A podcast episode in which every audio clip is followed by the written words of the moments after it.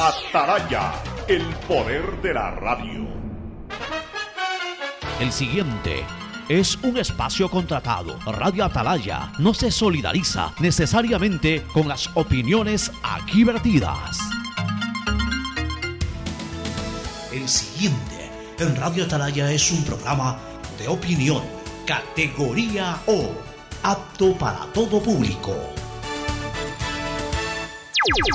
La hora del pocho. La hora del pocho se viene con todo en Radio Atalaya. La hora del pocho.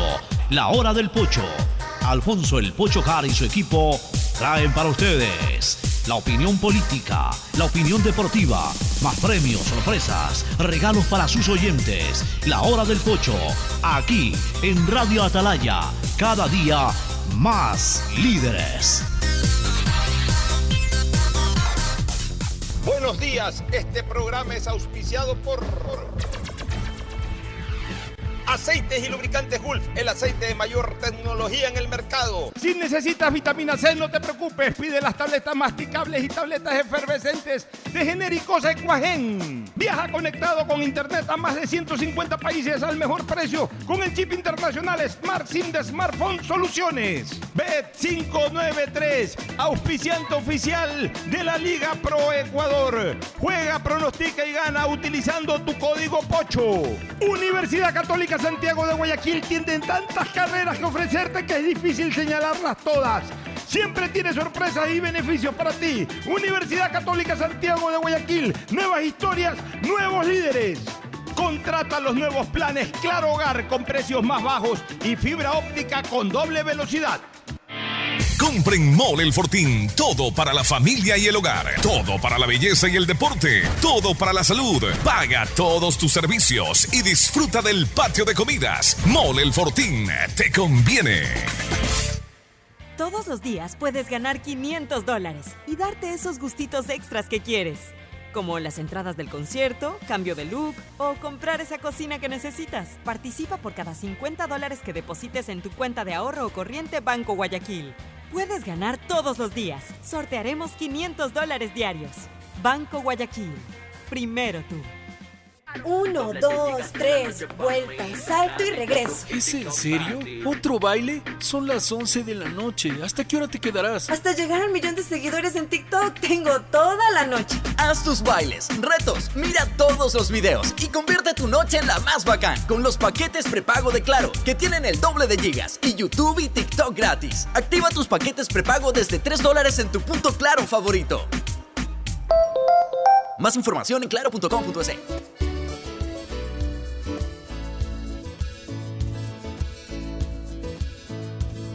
Camino sobre tu piel morena y siento tu latido. Y miro todo lo bueno que los dos hemos vivido. Te digo, solo hay razones para estar agradecido. Es lo que somos y lo que siempre hemos sido. Amigos, ganamos cuando mucho hemos perdido. Somos lo mismo, porque peleamos contra el mismo enemigo. Yo sigo hasta el final y tú siempre estás conmigo. Hemos caído, pero no nos han vencido. Yo soy ecuatoriano, sí señor, y tú eres mi Ecuador,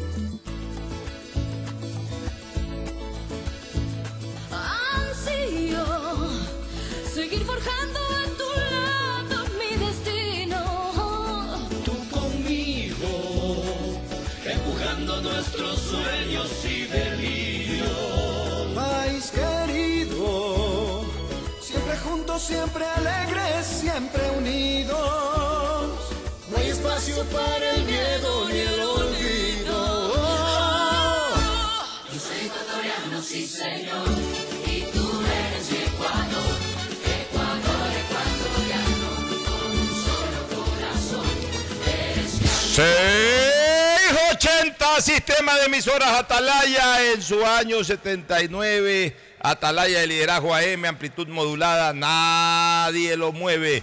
Por eso cada día más líder, una potencia en radio, un nombre que ha hecho historia, pero que todos los días hace presente y proyecta futuro en el Dial de los Ecuatorianos. Este es su programa matinal, La Hora del Pocho, de este 27 de junio del año 2023. Don Julito Ayala Serra se ha quedado de largo en el, en el, en el, en el, ¿cómo es que se llama? En el Zoom. Ya se fue don Julito Ayala. Igual bienvenido siempre acá a nuestro programa. Se quedó enlazado con el Zoom del programa anterior. Bueno, aquí estamos para llevarles los comentarios, los análisis, eh, tratar las problemáticas de Ecuador, de Guayaquil, de Guayas, de Ecuador y por, y por qué no del mundo. En fin, tantas cosas por las cuales hay que hablar. Pero antes el saludo de nuestro querido contertulio Fernando Edmundo Flores Marín. Fer Floma, que saluda al país. Fernando, buenos días. Eh, buenos días con todo, buenos días, Pocho. Una mañana lluviosa en Guayaquil, Sí. realmente por el aeropuerto, era una lluvia torrencial. Aquí, aquí al pie de la radio, digamos, este sector de la radio también llovió fuerte. Cuando yo llegué estaba lloviendo no fuerte. está- ya estaba solamente garuando, pero Pero todavía no escampaba. que pasé por el aeropuerto era una lluvia torrencial. En San Borondón no. Fuerte y mucha neblina. En San Borondón garúa un poquito fuerte y ahí paró, que una garúa muy, muy leve. No muy sé ligera. si después haya caído más lluvia. Ya Hubo un temblor provocado este, temblor. sí, provocado un epicentro en Esmeraldas, en la zona de Muisne.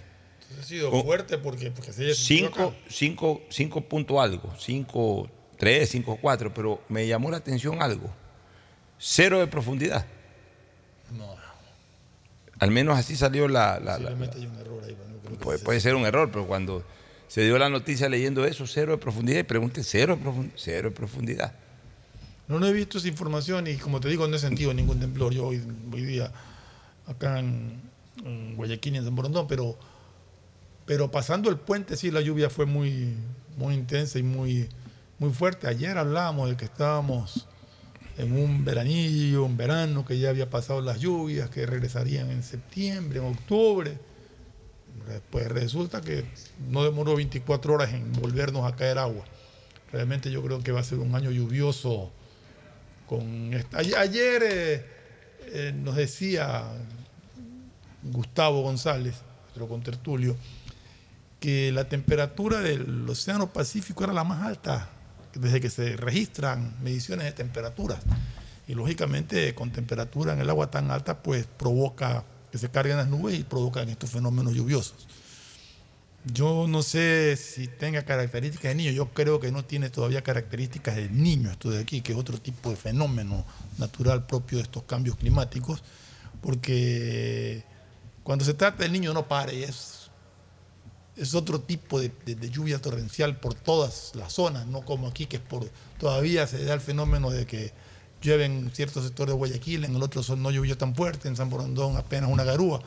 Cuando es niño es en todo, es torrencial en todo. Entonces creo que, que estamos es ante un fenómeno de calentamiento del agua del mar que provoca pues que las nubes se carguen y, de humedad y, y provocan la lluvia. ¿no? Bueno, así es. Pero en todo En caso, los expertos son los que ya lo que decir, necesitamos es que los expertos den una opinión definitiva sobre este tema, ya no hay a quién creer realmente.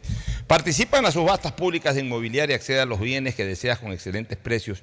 En junio no te pierdas la posibilidad de ser el dueño de una de las oficinas del edificio Forum frente al Parque Centenario o uno de los departamentos en el condominio Recife en el corazón de Salinas. Y si buscas el carro de tus sueños, tienes Audi, Subarus, que están a tu disposición. Para mayor información ingresa a www.inmobiliar.gov.es. Inmobiliar, la primera opción para comprar bienes. También quiero decirte que el smartphone Honor plegable flagship ya llegó a Ecuador, disponible en las tiendas de Claro.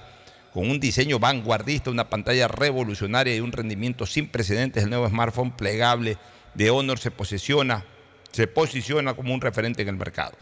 Plegable con un innovador diseño de bisagra, su mínimo grosor y peso lo convierte en el smartphone plegable más ligero de la industria en la actualidad, gran pantalla doble para una experiencia de visualización, fotografía computacional y experiencia de audio mejorada con un sistema de cámara triple, rendimiento inigualable durante todo el día, cuenta con ROM 512 y RAM 12 más 7 y un sistema Dual T para una mayor seguridad con la última versión de Mágicos 7.0 basada en Android 12, ya esa es terminología eh, tecnológica, pero lo único que te puedo decir es que es la última gran maravilla de la tecnología de celulares, que ya la tiene eh, eh, claro, ya la tiene aquí el smartphone Honor. Bueno, comencemos con un tema, este, Fernando, que realmente a, a, mí ya me tiene esto enloquecido. Mm. Este tema de la inseguridad, ayer fue secuestrado un conocido empresario camaronero, concretamente ya se conocen sus nombres y apellidos, Fernando Chipa Delgado.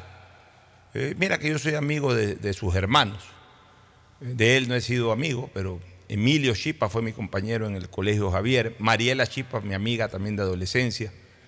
Y tiene otro hermano que es amigo mío que vive en los Estados Unidos, en las zonas de Fort Lauderdale, por ahí. Eh, pero qué penoso, porque una vez más la inseguridad, ¿no? Eh, cómo lo rodearon, ya hay videos que han circulado el día de ayer, eh, lo interceptaron, en, su desesperación por evitar esta situación tan lamentable, intentó dar retro, pero igual lo terminaron cercando. Cuando, cuando estás en un operativo es muy difícil evadirlo realmente. Y se lo llevaron.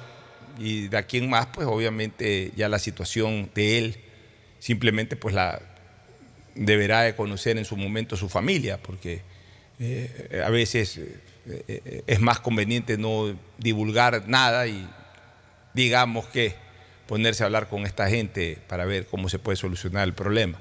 Pero es un segundo, ya son varios los secuestros y, es un secuestro casi continuo, porque recién la semana pasada, por allá por el día jueves o viernes de la semana anterior, secuestraron a este empresario de origen canadiense italiano, eh, que tiene un restaurante italiano precisamente en la zona de la Garzota. Fui hace unos cuatro o cinco meses, un restaurante bastante grande en la Garzota, por el Garzocentro.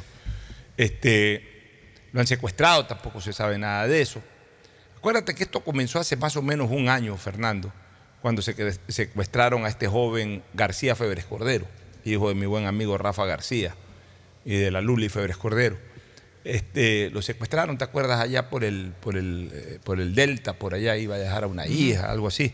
Y ahí lo secuestraron. Menos mal que el rescate se dio en 24, 40 horas máximo, no, no, no, menos, menos de 24 horas, prácticamente eso fue al mediodía, eh, eh, al anochecer se, dio el, el rescate de este joven. En ese momento se dijo que eran secuestradores medios novatones, pero ya lo último que estamos viendo ya no son, porque se, está viendo, ¿no? incluso los operativos ya no son de novatones, ya son de gente que desgraciadamente está inmersa en esto. Y lo que a mí más me apena es que el Estado diera la impresión de que se acostumbró a esto, de que lo toma como un hecho. Yo sé que la policía, la UNACE, que es una de las cosas más ponderables que tiene la policía va a actuar, a lo mejor lo rescata, pero no podemos acostumbrarnos a, que se produzca el hecho y que, la UNACE lo rescate. O sea, tenemos que impedirlo. O sea, ya tiene que haber acciones contundentes por parte del Estado para impedir esta cosa. O sea, no es cuestión de que, bien, la policía aplaudamos a la UNACE y aplaudamos a la policía porque rescató un secuestrado. Sí, claro que las vamos a aplaudir. Pero la cuestión es que no se produzcan estas cosas. O sea, ¿por qué hay que pasar por el drama social y por el drama familiar? Social, la colectividad y, drama familiar, la familia. Y, por supuesto el propio secuestrado o secuestrada. ¿Por qué tiene que pasar por esto? O sea, ¿por qué el Estado no termina de reaccionar, Fernando? Bueno, esto es algo que ya hace mucho tiempo lo venimos nosotros comentando y analizando. Aquí se ha dejado avanzar demasiado a todo lo que es delincuencia en todos los sentidos. Se ha dejado avanzar a al narcotráfico, se ha dejado avanzar a, los sicarios, se ha dejado avanzar a, la delincuencia común, ahora se deja avanzar este tipo de secuestros y realmente estamos viviendo en un país que no tiene ley. Lamentablemente duele mucho decirlo, pero lo que vivimos a diario, abrir, eh, prender un noticiero o abrir un, Twitter o lo que sea y encontrarse con noticias de que secuestraron a una persona, de que asesinaron a otra por allá, de que asaltaron a alguien por allá. Los negocios que se quejan de que ya no tienen la clientela, que los clientes no quieren salir.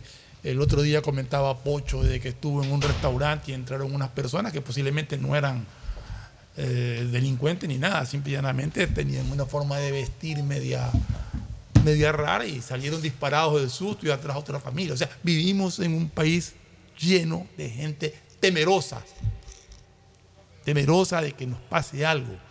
Aquí no tiene miedo el delincuente, aquí tiene miedo la gente inocente, la gente buena, la gente común. A ese extremo hemos llegado. Gente que vive encerrada entre rejas, con miedo, llega a las 6 de la tarde, no quieren salir de su casa. Mucha gente ha adelantado la hora de salida del trabajo en las tardes para evitar riesgos. O sea, es increíble cómo la delincuencia, llámese el tipo de delincuencia que quieras, ha logrado dominarnos y ha logrado someternos y no haya una respuesta contundente. No hay una respuesta contundente y esa es la gran y triste verdad. Definitivamente no se pudo hacer nada, hay que decirlo con absoluta franqueza. Yo, yo estoy convencido de las mejores intenciones que tuvo Guillermo Lazo para solucionar este problema.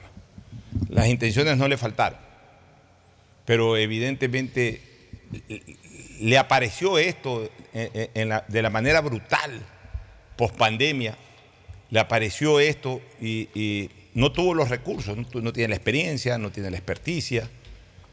Creo que le falló mucha gente alrededor de, de la toma de decisiones en este tema. También considero de que desgraciadamente durante todo este tiempo previo se vino tejiendo tanta corrupción que finalmente se enquistaron en las propias fuerzas, eh, en las, propias fuerzas del Estado, la fuerza policial, la fuerza militar. Se enquistó también la corrupción. Eh, en definitiva, se unieron muchas cosas de un tema que no nació el 2021 con la llegada de Lazo. Un tema que se vino cocinando durante muchos, muchos años. Desde que la permisividad, permisividad, permisividad y también ciertas señales que se dieron en el pasado terminaron favoreciendo la proliferación, la cría y luego proliferación de estos núcleos delincuenciales violentos.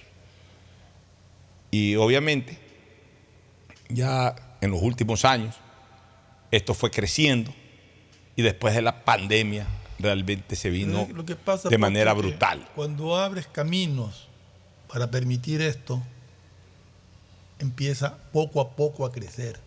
Y eso es lo que pasó, se abrieron caminos. Se abrieron caminos, se fue creando esto. Creando esto de aquí.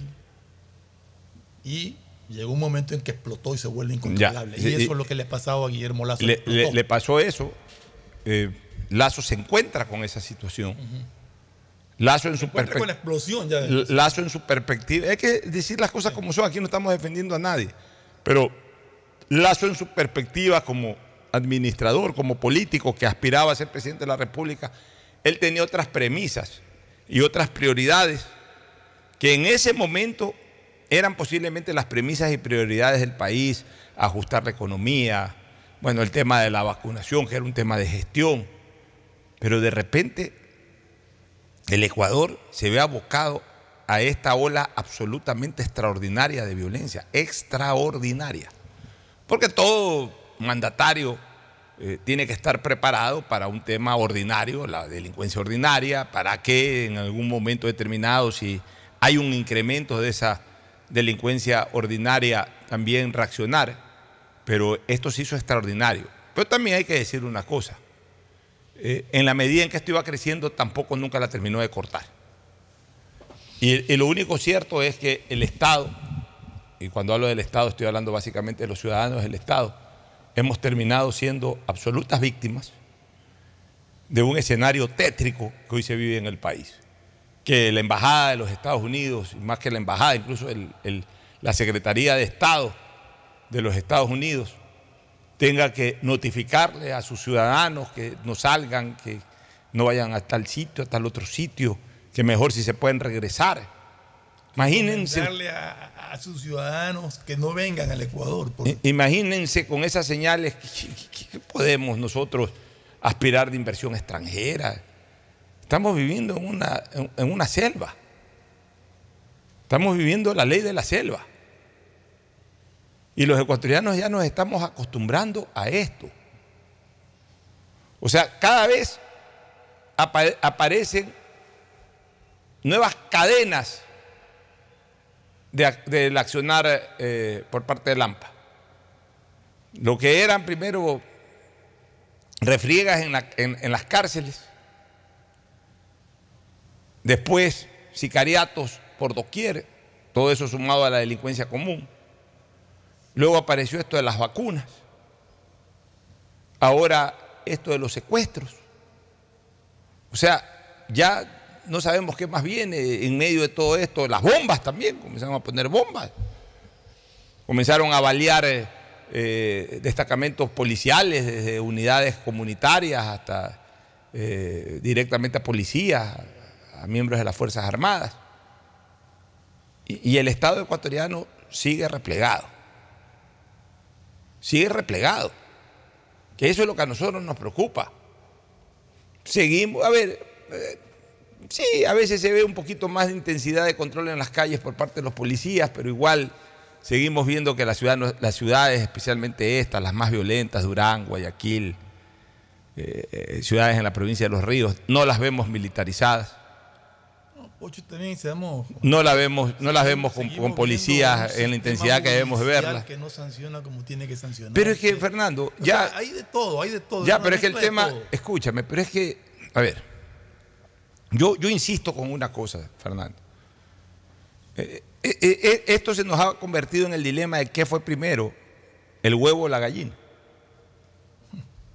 Se nos ha vuelto ese dilema. ¿Por qué? ¿Qué fue primero, el huevo o la gallina? O sea, para solucionar esto, ¿qué tenemos que solucionar primero? ¿La calle o los juzgados?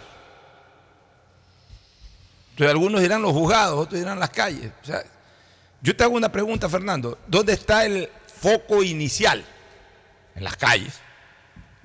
Los juzgados, que, que deberían de ser el ente, el organismo, hablo del Poder Judicial, que frene esto, que aísle a estos delincuentes de la sociedad, actúa en sentido contrario a los intereses comunitarios. Pero cuando tú Ya. ves una noticia que te dice hace, hace una semana o 15 días que hablaban de que habían capturado a unos tipos, a unos secuestradores, y te dicen que uno de ellos había sido detenido en enero por secuestro. Ya, Y entonces ya está en la ya- calle secuestrando otra vez. Ya, pero, ya, pero yo ¿Qué te, quiere ya, decir? pero yo te, yo te hago la siguiente Es- es reflexión, un poco Fernando. de todo, ya, es un poco de todo, pero yo te hago la siguiente reflexión.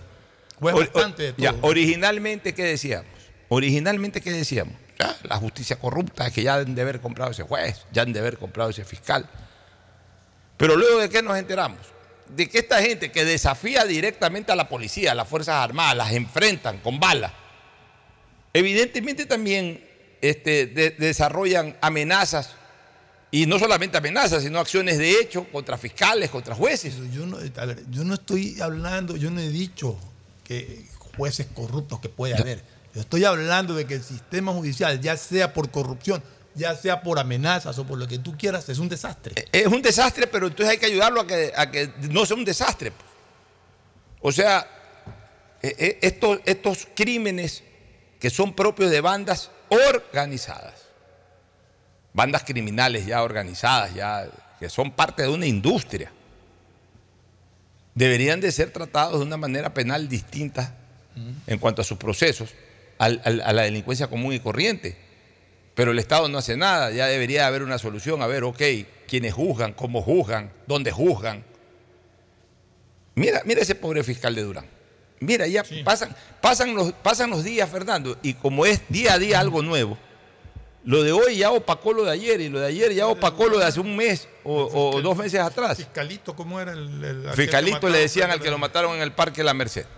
Ya, pero eh, este fiscal que lo mataron en Durán hace Durán y Durán, y sigue siendo Durán el epicentro de muchas cosas. Este eh, fiscal que mataron, no recuerdo, eh, apellido Guerrero, ¿no era? No, no recuerdo el apellido. Bueno, mira, desgraciadamente pasan a ser estadísticas, deberían ser héroes y uno tenerlos en la mente siempre, pero como es tanto y tanto y tanto y ya lo uno, e- ese es un ejemplo de que lo que viene hoy opacó a, a lo de ayer, que ya a veces hasta nos olvidamos de los nombres de las personas, no los hechos, pero sí los nombres.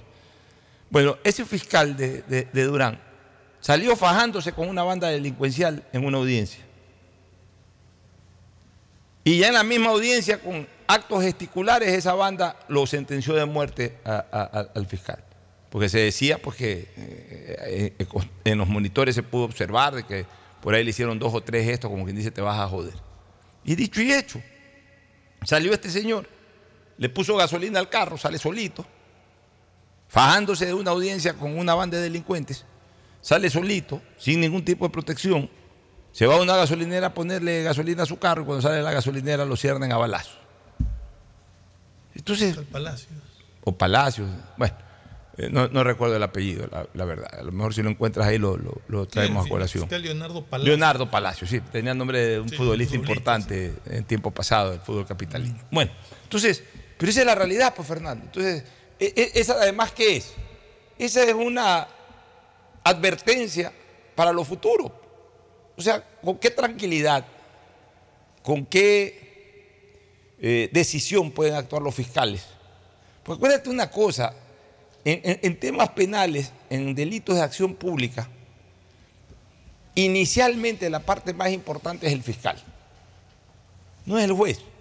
El juez finalmente acata lo que le pide el fiscal inicialmente. El juez ya en la audiencia de juzgamiento, que eh, además lo hace un tribunal, eh, un tribunal, no un juez, sino un tribunal, tanto en primera instancia como en las instancias superiores. Pero previo a la audiencia, el que desarrolla todo es el fiscal. El fiscal es el que dice, ¿sabe qué? Aquí hay este delito. Expone el delito, eh, ah, primero hace la investigación previa, primero acude al delito, revisa, eh, hace todas las diligencias del caso, obviamente abre una investigación previa y dentro de esa investigación previa comienza a observar culpables, eh, cómplices, autores materiales, autores intelectuales, cómplices, etc. Muy bien. Hasta ahí el fiscal es el que hace todo. Luego en la audiencia, el fiscal pide audiencia para formular cargos, es decir, para presentarle al juez este delito y aquí están los presuntos responsables. Y obviamente, además, Y se- solicita la pena. y, las, las solicita las medidas cautelares. Todo eso lo hace el fiscal. Y si los delincuentes son capturados en acto de flagrancia, pues obviamente eh, Ya, directamente van a la audiencia de flagrancia, pero ya lleva el fiscal la información y por- todo. Por lo menos ya son 48 horas, no 24 como era antes. ¿no? Bueno, ya, pero lo que te Algo quiero, es. ya, pero lo que te quiero decir es que igual, igual, este, es el fiscal el que lleva la responsabilidad. El juez finalmente lo que hace, ah, ya, perfecto, ah, conoce el delito, muy bien, ¿quiénes son? Estos son los que están formulando ese cargo. ¿Por qué razón? Por esto, ah, ya, ok. ¿Qué, qué medida cautelar quiere, señor fiscal? Eh, quiero prisión preventiva. Puede tomar la decisión. Si la pide el fiscal, generalmente la dan los jueces. Muy difícil, salvo que... eh, No, eh, ha habido casos en que el juez, el fiscal pide prisión preventiva y el juez no la da, le da medidas sustitutivas. Pero, eh, eh, a ver, se informa. criterio del eh, juez, eh, no, A ver, pero, Fer- Fernando, se informa que el juez le dio medidas sustitutivas. Pero nunca se informa cuando el juez le dio medidas sustitutivas si el fiscal pidió la medida, la medida cautelar de prisión preventiva. Porque si, No, aparte, de porque que, si el fiscal. aparte de que el fiscal puede pedir eh, prisión preventiva, pero tiene que sustentar el- la causa, ¿no? Tiene que sustentar la causa y también, obviamente, para que el juez finalmente acceda a la prisión preventiva, acuérdate que la ley habla de que eh, eh, es, último, eh, es de última ratio el tema de la prisión preventiva. O sea, no es de primera, sino de última ratio. Entonces, pero en este tipo de delitos, cuando los lo pide el fiscal, lo pide el fiscal, y cuando la otra parte, o sea, la parte acusada, no puede garantizar su permanencia eh, durante el proceso, su permanencia sin posibilidad de escapatoria ni nada, se dan esas dos cosas, el fiscal dispara medida cautelar de prisión preventiva. Pues si el fiscal no la pide, Pero, Pocho, entonces el juez no lo va a hacer. Pero a- a- entonces la gente dice, ah, no, que fiscal corrupto, que juez corrupto. que Pero ¿y qué único- pasa si que también son amenazados? aquí lo único que ve y que siente la ciudadanía es el desamparo. ¿Por qué? Porque ve que la policía hace una labor, muchas veces dicen que no la hace, pero cuando la policía cumple con su deber y arresta a alguien y te encuentras que esa persona que arrestó la policía en dos años tiene 10, 12 detenciones anteriores y sigue en las calles delinquiendo. ¿Qué dice? La fiscalía, la, eh, la judicatura, no le importa. Lo que, lo que ven es una impunidad total y saben que el trabajo de la policía pues no sirve para nada cuando se encuentran a los tres, dos meses, tres meses delinquiendo nuevamente en las calles. Ya, entonces yo aquí te hago otra, otra reflexión para que veas que entra otro organismo ahí en, en, esto. en la falta de eficacia en todo esto. Es la SNAI, que es la que controla las cárceles, las administradoras de las cárceles. O sea, la SNAI no puede hacer nada. Si viene una orden de un juez eh, pidiendo con una boleta de escarcelación a una persona por A, B o Z circunstancias, la SNAI no lo puede impedir, pues la SNAI sí lo puede denunciar. pues. La SNAI sí puede poner en conocimiento de la ciudadanía para que también exista lo que se llama la presión ciudadana. Pero aquí, aquí entra el delincuente que mató a fulano, que secuestró a sultano, entra, a lo mejor entra, está un mes, dos meses, después sale, nadie se enteró que salió. Pues nadie Se informó. entera cuando se está delinquiendo otra vez. Se enteran cuando, ah, no, este fue el que agarraron en, noviembre del año pasado, que mató a alguien, pero salió en febrero y volvió a delinquir en abril. Ya, tampoco hay una posición del SNAI de, de- proteger a la ciudadanía en el sentido de que no puede impedir la salida, pero por lo menos sí puede denunciar para que la ciudadanía se alerte, para que la ciudadanía también en un momento determinado genere algún tipo de comentario. Eh, o sea, ¿pero por qué? Porque todos están presionados, este, Fernando. O sea, no, no, no, no todo es corrupción. O sea, yo sí creo que hay, eh, a lo mejor originalmente había corrupción, pero ahora no, yo no creo que todo sea corrupción. Entonces también le falta al Estado generar una protección, pues, a, esta gente. Mira, todos esos agentes eh, penitenciarios los matan. A, los directores de, de- de penitenciaría, hombres, mujeres, los han asesinado. O sea, no hay, el Estado no garantiza la integridad física de los funcionarios públicos. Quizás es redundante este funcionario público, pero decía a los funcionarios o a los servidores judiciales, no les garantiza su integridad. Entonces, como no les garantizan su integridad, muchas veces también sucumben ante la amenaza. Pero en definitiva, Fernando, que es el tema principal de, de este diálogo esta mañana, en definitiva, ¿cuál es el problema? De que el Estado nos desamparó. Esa es la realidad. Nosotros estamos desamparados como, como, como ciudadanía. El señor Chipa Delgado ayer estuvo desamparado. O sea, si no le pasó nada hasta antes de ayer es porque no tomaron la decisión de afectarlo a él. Pero si ayer tomaron la decisión de afectarlo a él, lo afectaron. Porque está desamparado, como estás desamparado tú, como estoy desamparado yo. Le pasó al, al dueño del restaurante. Como está desamparado el, el dueño del restaurante o como está desamparado cualquiera. Estamos desamparados.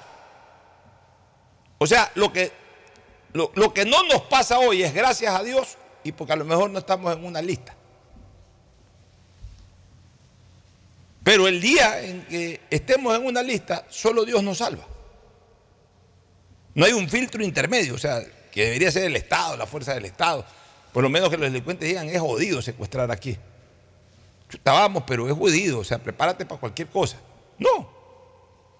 La delincuencia toma la decisión y es lo más fácil del mundo operar. O sea, yo hace muchos años vengo diciendo, algunos años, no muchos, algunos años vengo diciendo, que el control del Estado no lo tiene el Estado propiamente dicho, que hoy el control del Estado lo tiene la delincuencia. La delincuencia controla al Estado, no el Estado controla la delincuencia. Esa es la pura y neta verdad, y lo he dicho varias veces.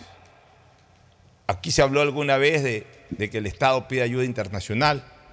Se sugirió lo de Israel, no directamente, lo sugerimos siempre en nuestros espacios de opinión. En algún momento coincidió el presidente de la República, no digo porque yo se lo dije ni porque me escuchó, digamos que coincidimos en criterio, algún, algún tiempo después el presidente fue a Israel, abrigamos mucha esperanza en esa visita a Israel.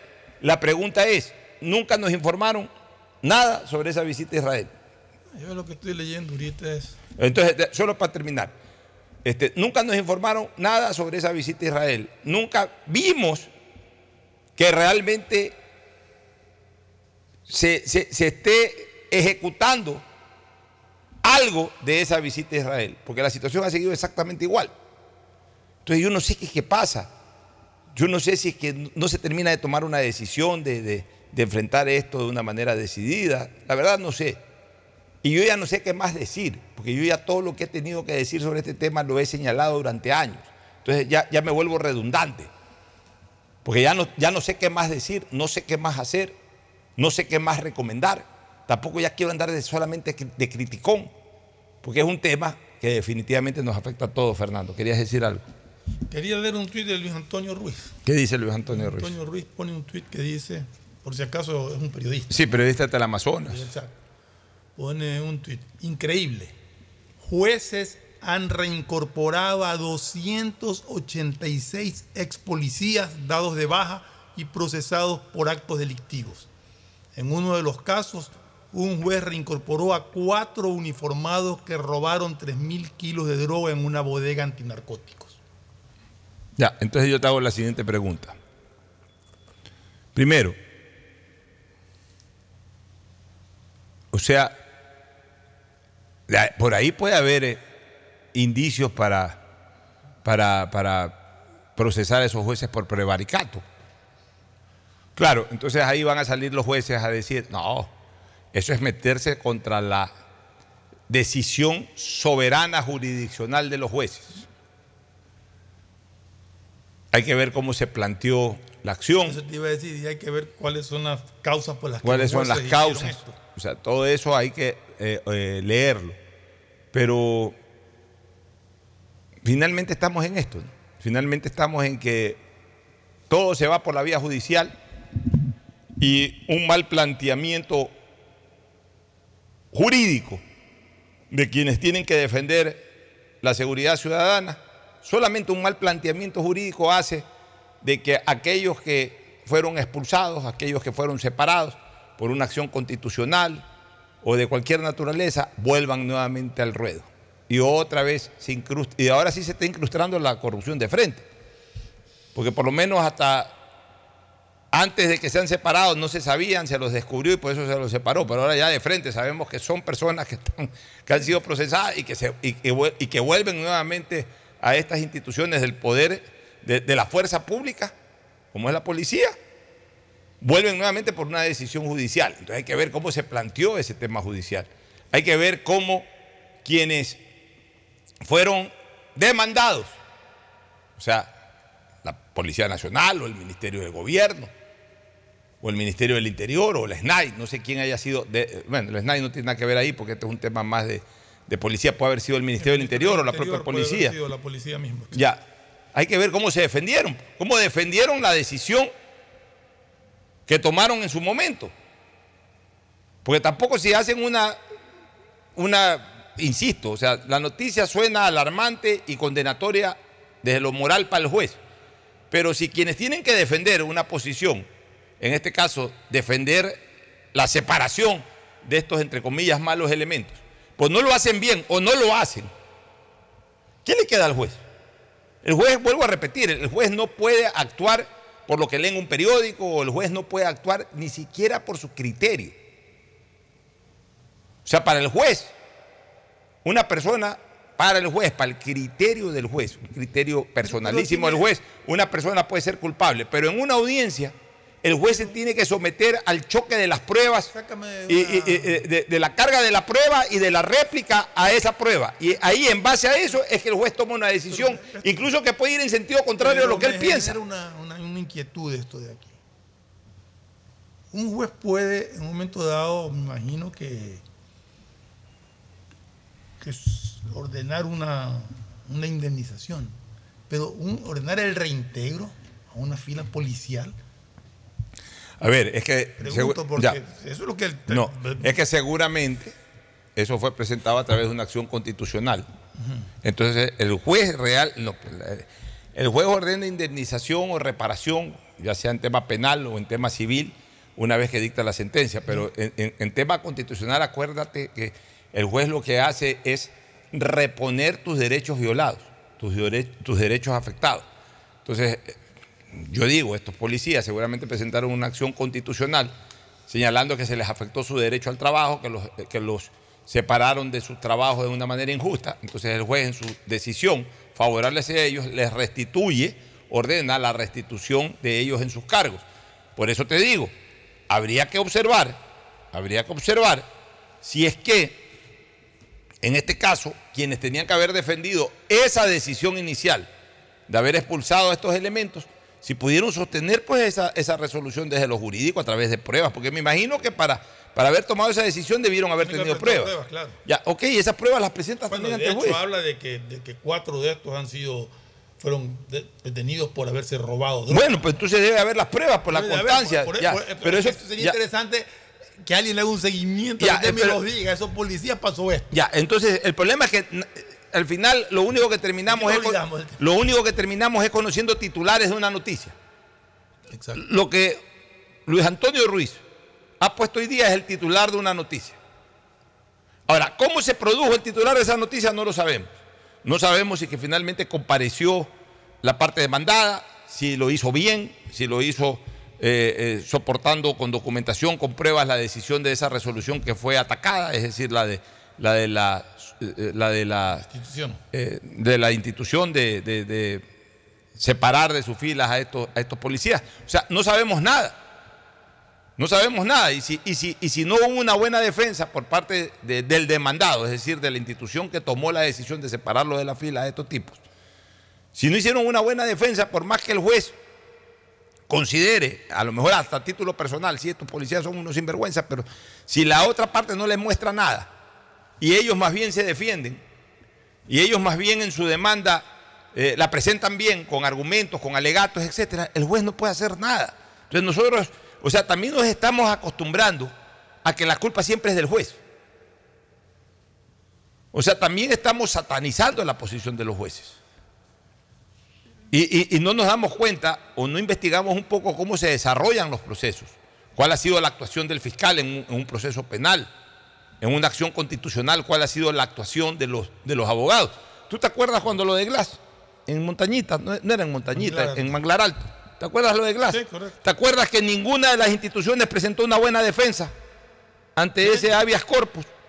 Y entonces, claro, el juez que eh, evidentemente estaba amarrado en el asunto y todo, pero ¿qué nos dio la sensación? De que estaban amarrados todos, inclusive los que en ese momento defendían judicialmente a, lo- a los organismos demandados. Entonces, ante un mal planteamiento, ante una mala defensa judicial que tenga cualquiera de estas entidades, les revocan las decisiones y a veces no es culpa del juez, es culpa de que no se defienden bien ante las demandas que reciben. Se supone que para eso tienen abogados, se supone que para eso tienen equipos jurídicos, que para eso cobran sueldo los abogados, para defender en las instancias judiciales este tipo de resoluciones. Se supone, aquí dice, estaba revisando, re- releyendo, dice dados de baja y procesados por actos delictivos. Procesados disciplinariamente, Eso dice aquí. no procesados penalmente, sino Y aquí, procesados. en, la, y en la parte final es que dice, reincorporó a cuatro uniformados que robaron.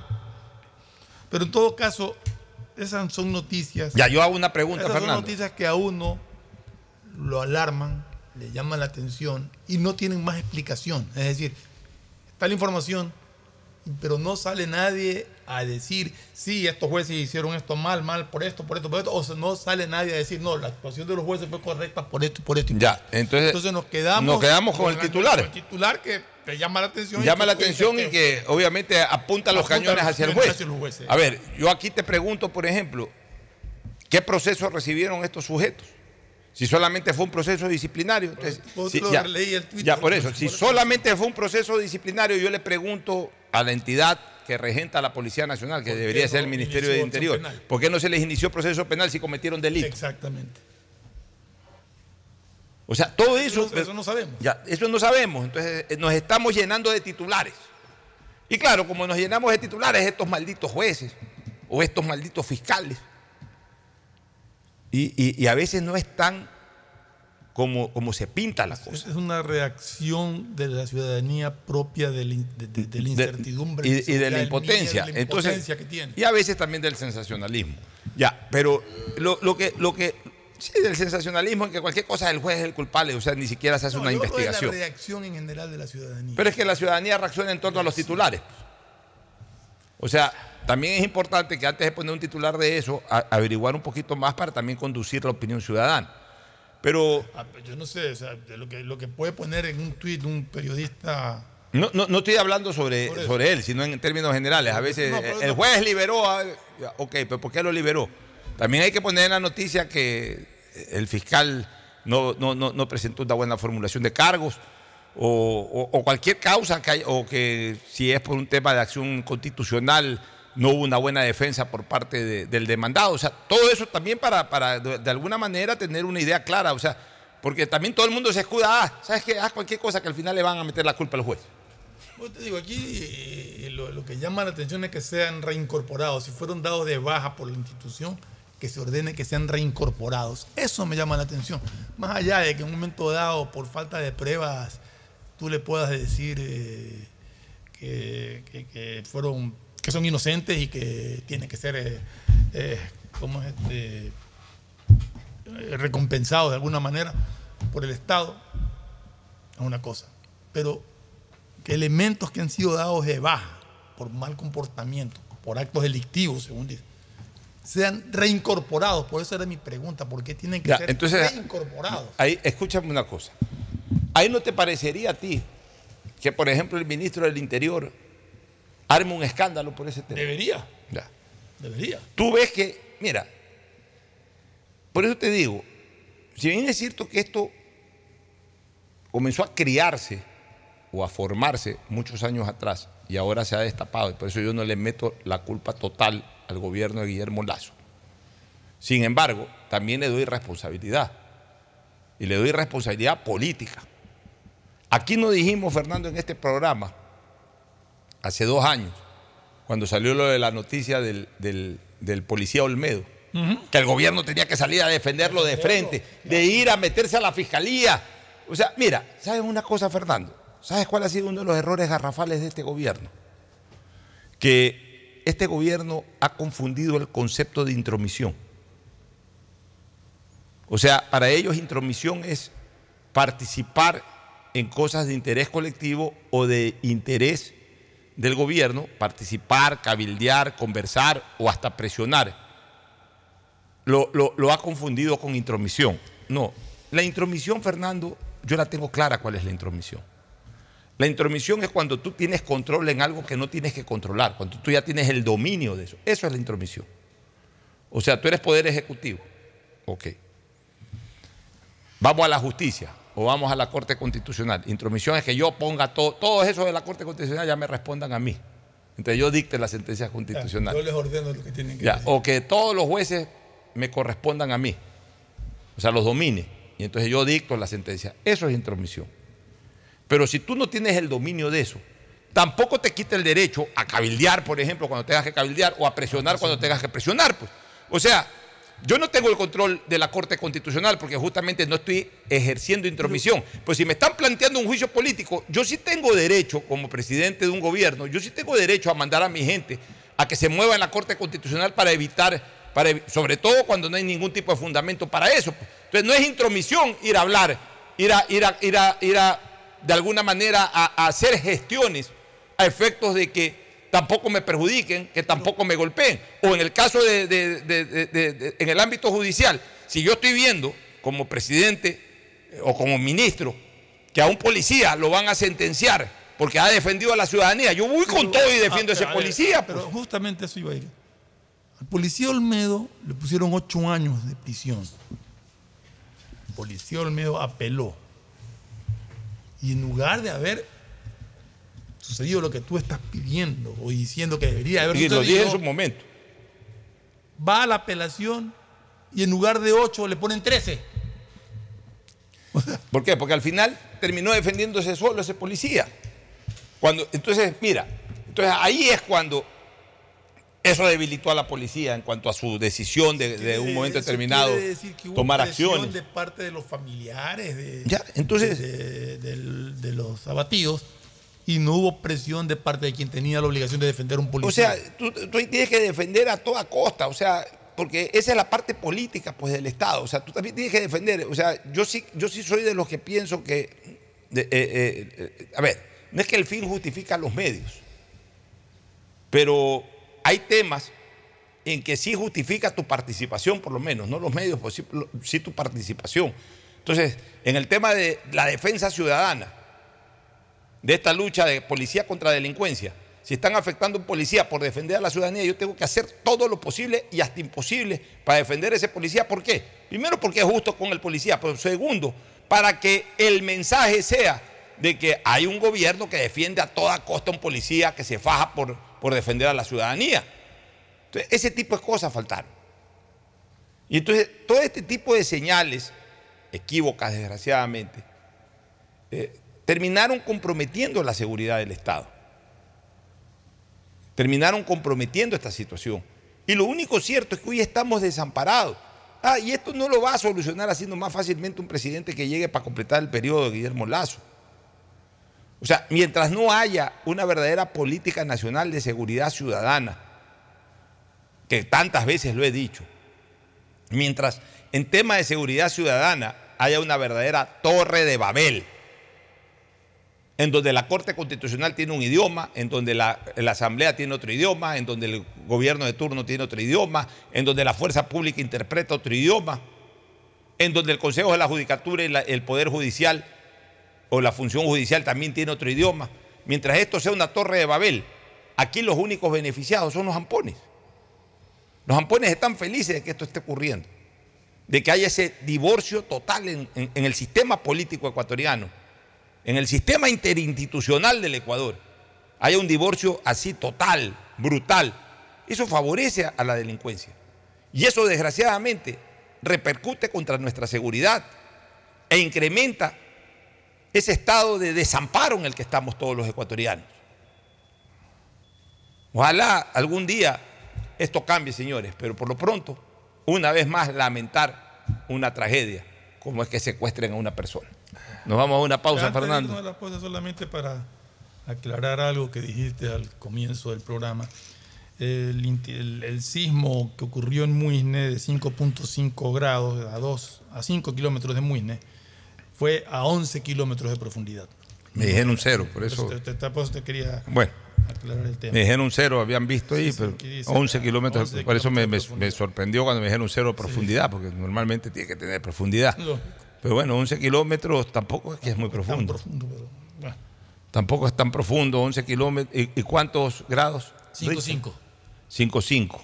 No es, no, es, no, es, no es mínimo. No, no, no. ¿Cuánto fue el de Manaví? 7. El de Manaví fue casi 8. 7 y algo. Me parece, sí. No, 7.2, 7.3. Sí, y, pues. y 5.5 dicen Bueno, que ya cada 6. grado que sube Sí, sí, pero claro. Pero dicen que 6 ya es prácticamente un terremoto. Sí. O sea, 5.5. Pero, pero ojo con una cosa. De- en, en Muisne debe haber sido muy fuerte el temblor. Sí, fue 5 kilómetros de Muisne. Ya, de- en Muisne, en, en Atacame, en la costa esmeraldeña debe haber sido muy fuerte. Pero me parece que el temblor en el resto del país se sintió de manera muy tenue. Hemos tenido por, por- por ese, por ese, ese tipo de grados, cinco y pico, en la costa ecuatoriana, en Esmeraldas, en Manaví, en algunos cantones de la provincia del Guayas mismo, hemos tenido sacudones más fuertes. Mira que tú no lo sentiste. Y yo, y yo lo pude percibir, yo estaba en una cabina de radio, lo pude sentir porque se movieron, se movió un poquito la lámpara, no es que se movieron las lámparas, se movió un poquito. El de Manaví fue 7.8. No, pues ya eso es una grosería. Pero igual 5.5 es fuerte. Nos vamos a una pausa y retornamos. El siguiente es un espacio publicitario apto para todo público. ¿Aló? ¡Felicidades! Estás participando en la llamada ganadora. Solo debes responder que necesito una promo para ser la promo del año. Que tenga muchísimos premios y que participar sea facilito. Respuesta correcta. Ahorra y gana con la promo del año de Banco del Pacífico. Por cada 25 dólares en tu ahorro programado sumas una oportunidad para participar por premios increíbles cada mes. Todo el año. En marzo participa por un viaje a las Islas Galápagos. Banco del Pacífico. Diseño, medicina, arquitectura, comercio, turismo, nutrición, literatura, computación, psicología, trabajo social, electricidad, agronomía, animación digital. La verdad es que tenemos tantas carreras que ofrecerte que no nos alcanzan en esta cuña. Ven a la Feria de Estudios de la UCSG y descúbrelas todas. Te esperamos este 5 de agosto, de 8 a 17 horas, en la avenida Carlos Julio Arosemena, kilómetro 1 y medio. Tenemos muchas sorpresas y beneficios para ti. Universidad Católica de Santiago de Guayaquil. Nuevas historias, nuevos líderes. Viaja conectado con Internet a más de 150 países al mejor precio con el chip internacional Smart SIM de Smartphone Soluciones. Estamos 24 horas en los aeropuertos de Guayaquil y Quito, pasando migración junto al Duty Free. También en Plaza Quil, local 55, en San Borondón, en la avenida principal de Entre Ríos. Lo importante es que cuando viajes estés conectado, sin esperar conectarte un Wi-Fi. Conéctate directamente con tu chip al teléfono celular que quieras llamar a través del WhatsApp o de manera directa. No lo olvides, Smart SIM de Smartphone Soluciones te espera en el aeropuerto con atención 24 Si horas. necesitas vitamina C, no te preocupes. Pide las tabletas masticables y tabletas efervescentes de genéricos Equagen. 593.es Tu mejor jugada siempre será divertirte con Bet593. Pronósticos deportivos y juegos en línea. Regístrate ahora en Bet593.es y recibe un bono de hasta 300 dólares para que empieces a pronosticar. Bet593, sponsor oficial de la Federación Ecuatoriana de Tenis, con el respaldo de Lotería Nacional. 593.es Lo viven ellos, lo juegas tú. Aplican condiciones y restricciones. Amazon llega al Ecuador como nuevo aliado de CNT. Contar con la confianza de Amazon permitirá a la estatal telefónica cambiarle la vida de manera positiva a millones de ecuatorianos. CNT pone a disposición un nuevo portafolio de servicios para almacenamiento, cómputo y seguridad de la información, que además contiene nuevas funciones como analítica de datos e inteligencia artificial. Esta alianza permitirá que la corporación esté a la vanguardia de servicios tecnológicos, no solo en el ámbito local, sino también internacional. CNT está comprometida con la rentabilidad social en conectar vidas y a todos los hogares ecuatorianos. Contáctanos para más información al 1-800-100-100. Atención al cliente. Asterisco 611, operador CNT. CNT Corporativo, arroba cnt.gov.es. Autorización número 0003. CNE, Elecciones Presidenciales y Legislativas Anticipadas 2023. Uno, dos, tres, vuelta, salto y regreso. ¿Es en serio? ¿Otro baile? Son las 11 de la noche. ¿Hasta qué hora te quedarás? Hasta llegar al millón de seguidores en TikTok tengo toda la noche. Haz tus bailes, retos, mira todos los videos y convierte tu noche en la más bacán con los paquetes prepago de Claro, que tienen el doble de gigas y YouTube y TikTok gratis. Activa tus paquetes prepago desde 3 dólares en tu punto Claro favorito. Más información en claro.com.es. Después de un accidente de tránsito, cada minuto es crucial para las víctimas. Por eso, usa tu celular para solicitar ayuda. Siempre cede el paso a los bomberos. Si existe una herida externa, ejerce presión para evitar la hemorragia. En caso de lesiones graves, espera la asistencia de paramédicos o personal de rescate. Cuida tu vida, conduce con precaución y actúa a tiempo. La prevención es la clave. Este es un mensaje del Benemérito Cuerpo de Bomberos de Guayaquil. Autorización número 0111. Elecciones anticipadas 2023 y consultas populares Yasuní y Si la placa de tu vehículo termina en 5, realiza la revisión técnica vehicular durante todo el mes de junio. Paga la matrícula y separa un turno desde las 7 de la mañana para el centro de matriculación norte vía Adaule o sur en la avenida 25 de julio. Los sábados se atiende de 7 a 13 horas. No lo olvides, todas las placas terminadas en 5 realizan la revisión en junio. La ATM trabaja por tu movilidad. Autorización número 2801. CNE, Elecciones Presidenciales y Legislativas Anticipadas 2023. Para CNT es un gran orgullo cuando las cifras hablan por sí solas, pues en enero de 2023 la corporación generó un superávit de 1.6 millones de dólares, a diferencia de los cuatro años anteriores en el mismo periodo. En este primer trimestre del año se han recuperado líneas de negocios que venían cayendo desde el 2019. Hay una disminución en la tasa de cancelación de suscripciones en el servicio móvil avanzado y televisión. En cuanto a telefonía e internet fijo, así como transmisiones de datos, la tasa de cancelación de servicios también disminuyó. CNT está comprometida con la rentabilidad social, en conectar vidas y a todos los hogares ecuatorianos. Contáctanos para más información al 1-800-100-100. Atención al cliente. Asterisco 611, operador CNT. CNT Corporativo, arroba cnt.gov.es. Autorización número 0004. CNE, Elecciones Presidenciales y Legislativas Anticipadas 2023. Compren Mole el Fortín. Todo para la familia y el hogar. Todo para la belleza y el deporte. Todo para la salud. Paga todos tus servicios y disfruta del patio de comidas. Mole el Fortín. Te conviene. Todos los días puedes ganar 500 dólares y darte esos gustitos extras que quieres. Como las entradas del concierto, cambio de look o comprar esa cocina que necesitas. Participa por cada 50 dólares que deposites en tu cuenta de ahorro o corriente Banco Guayaquil. Puedes ganar todos los días. Sortearemos 500 dólares diarios. Banco Guayaquil. Primero tú. Hay sonidos que es mejor nunca tener que escuchar. Porque cada motor es diferente. Desde hace 104 años, Lubricantes Gulf mantiene la más alta tecnología y calidad en línea de aceites para motores a diésel y gasolina. Está hecho con una fórmula especial para dar excelente protección a todo tipo de motores, evitando el desgaste prematuro de pistones, anillos y árbol de levas, ayudando a mantener limpio el motor y libre de depósitos que se forman por las altas o bajas temperaturas. Dele a su motor lo que se merece. Lubricantes Gulf, la más alta tecnología en lubricación. 104 años preservando la vida de su motor. Lubricantes Gulf. Gulf es más lubricante.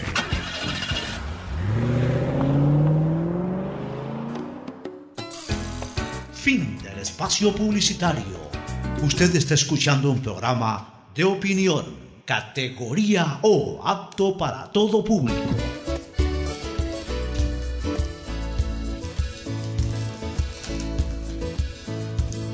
Camino sobre tu piel morena y siento tu latido. Y miro todo lo bueno que los dos hemos vivido. Te digo, solo hay razones para estar Bueno, agradecido. vamos con algunos temas políticos ya. Algunas cosas. Oye, eh, a propósito, estaba viendo que el candidato Bolívar Armijos ha renunciado al fondo electoral. Sí. De- No le ayuda en nada eso. No, no lo ayuda, pero es un gesto que. Sí, pero a ver, eh, no, yo, no lo, yo no valoro tanto ese gesto. ¿Sabes por qué? Porque lamentablemente la ley lo impone. O sea, la ley no da alternativa. Yo valorara eso. Si es que la ley no te prohibiera hacer promoción electoral con tu bolsillo, pero te, pero te diera la alternativa de, de- de usarlo del Estado. Entonces, eh, entonces yo sí valorara que, que diga el candidato Armijos o cualquiera, renuncio al aporte del, del- del Estado para, para mi promoción electoral, porque lo voy a hacer de mi propio bolsillo. Ahí lo valoraría. Pero acá, acá no lo puede hacer de su propio bolsillo. Entonces tampoco... que él tendría que darle la plata al. No, no, simplemente no usan los cupones. Quedan ahí los cupones. Pero no es No más fácil entonces usarlos, porque necesita promoción, usarlos y el monto, ese monto, coger, si es que tiene la plata, usarlo para hacer una obra benéfica. No, no, ¿Por porque, porque la plata no, eh, no, no es que le dan plata a los no, candidatos. no, no estoy diciendo que le dan plata. Estoy diciendo que lo use y haga su publicidad, porque él igual tiene que hacer alguna publicidad. Es que si no coge los bonos, no, lo- los cupones, perdón. Por eso tiene que. por eso No puede digo, hacer publicidad. Pero es que tendría que. Es que no puede pasarse sin hacer publicidad si es que tiene alguna aspiración. Por eso te digo, es que ya en el momento que Entonces, renuncia eso no puede hacer punto- Pero mi publicidad. punto es que lo haga y que el valor equivalente ¿Cómo el valor? ¿Cómo que lo haga? No te entiendo. que use el fondo electoral. ¿En qué lo va a usar? Lo que le dice el, Consejo Nacional Electoral en la publicidad. Ya, ok, usa, pues, digamos que sean 500 mil dólares que dé para la promoción del presidente de la República. Ya, usa los Lo 500 utiliza. mil. Y de su bolsillo, 500 mil dólares le doy a tal institución. Ya, de Una su bolsillo. manera exacta, de manera- no, es que, es, que, es que es justo por lo que tú dices. Eso de que renuncio al, al fondo electoral. Eh, Eso de renunciar al fondo electoral al final, ¿sabes qué? No se lo va a agradecer nadie. No se lo va a Es agradecer es- nadie y queda en desventaja. Es que si renuncia al fondo electoral, ¿qué pasa? Supongamos, ya no lo usa. ¿Qué pasa con ese fondo? Esa plata queda en el presupuesto general No es del a Estado. Se la devuelven al Estado. Ya, pero lo que te quiero decir es que tampoco nadie lo valora. No es que la gente va a decir, ah, Bolívar Armijos ha renunciado al presupuesto electoral. Qué, qué- qué linda acción de Bolívar Armijos. Voy a votar por Bolívar Armijos. Nadie lo valora. Que se va a quedar es sin, Ya, sin que se va a quedar sin conozca, ¿no? comunicar sobre su campaña. Se va a quedar sin ninguna promoción. Lo que va a pasar es que él, que es poco conocido, ni siquiera va a tener la mínima posibilidad de mejorar su nivel de conocimiento ante la gente. O sea, eh, eh, no es una buena estrategia. Incluso la, la- la practicó Guillermo Lazo en la campaña del 21 y se dio cuenta que fue un error y ya en segunda vuelta tuvo que hacer promoción electoral. Porque la verdad es que, primero, nadie lo valora. Y segundo, es hasta injusto, porque más allá de que, de que no estamos de acuerdo con eso, porque la verdad es que no estamos de acuerdo, pero lo dice la ley, y entonces si los otros lo reciben, tú renuncias, tú quedas en desventaja con los otros, o sea, quedas en- Eso- en inferioridad de condiciones, entonces tampoco, es justo que eso ocurra. Que no debería de darle a nadie fondos electorales. Pero si ya se lo da por, por ley, Por eso. entonces ya que lo tomen todos, Pero porque además es una corrección a la ley y de Debería. prohibir y que cada candidato se le ponga, como yo digo, un límite en ponte de 2 millones de dólares para promocionarse y tendrá que o poner en su Fernando, fondo justificar O eso de- Fernando, mira, mira que ahorita salió en el tema esta opción mixta. Esta opción mixta. Que también puede darse. ¿Cuál es la opción mixta? Porque ¿cuál era la idea de esto? la idea de esto son dos cosas. Igualdad. Mira, igualdad. igualdad Y en segundo lugar, que no se pase de un monto. O sea, igualdad que todos tengan la opción, porque a ver, ¿cómo eran antes las elecciones? ¿Te acuerdas del famoso que andaba en bicicleta, Eusebio? En serio. No tenía un centavo para hacer una publicidad, ni de ni una cuña, pero ni, de, ni en Radio Cristal. Ya, porque era un hombre chiro que andaba en bicicleta y todo. Ya, o sea, tampoco tú puedes tener un candidato que no tenga un centavo ni para, para, para- para una Coca-Cola. Ya, entonces, mientras en esa misma elección te encuentras con un multimillonario que se gasta 10 millones de dólares. Entonces, un poco esa fue la idea inicial. ¿Sabes qué? El Estado les paga a todos la publicidad para que todos gasten exactamente lo mismo. Pero en cambio es plata del Estado. Me parece que una buena alternativa es la mixta, la que acabamos de ofrecer, o sea, o plantear. ¿Cuál es la mixta? De que el Estado se mantiene que el Estado aporta, pero que sea opcional. ¿En qué sentido opcional?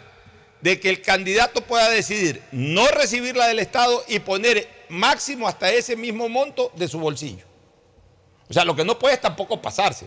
También viene No, un multimillonario y te gasta 10 millones, no. Para mí, el, el- eh, Es que con, con lo del Estado sí, sí también equilibras. Pero para mí el panorama ideal, ocho, y esto, y justamente para evitar la proliferación de candidatos y de partidos que se mandan un candidato por- porque el Estado les da plata, no. Para mí lo ideal es que el Estado ponga un tope y que tenga que ser plenamente justificados los aportes a esa candidatura. Ya, pero Punto. Si yo puedo conseguir eh, 100 mil dólares para mi campaña y tú puedes conseguir eh, los 2 millones que es el tope, ya es un problema Ya, de sí, cada está uno. bien, pero, pero a ver, pero por eso te digo una cosa, o sea, yo sí creo de que hay que equilibrar un poco el tema, porque tampoco es justo que porque tú no tengas plata, pero tienes enormes... A ver, eh, vámonos a la parte positiva, no, no, no satanicemos todo.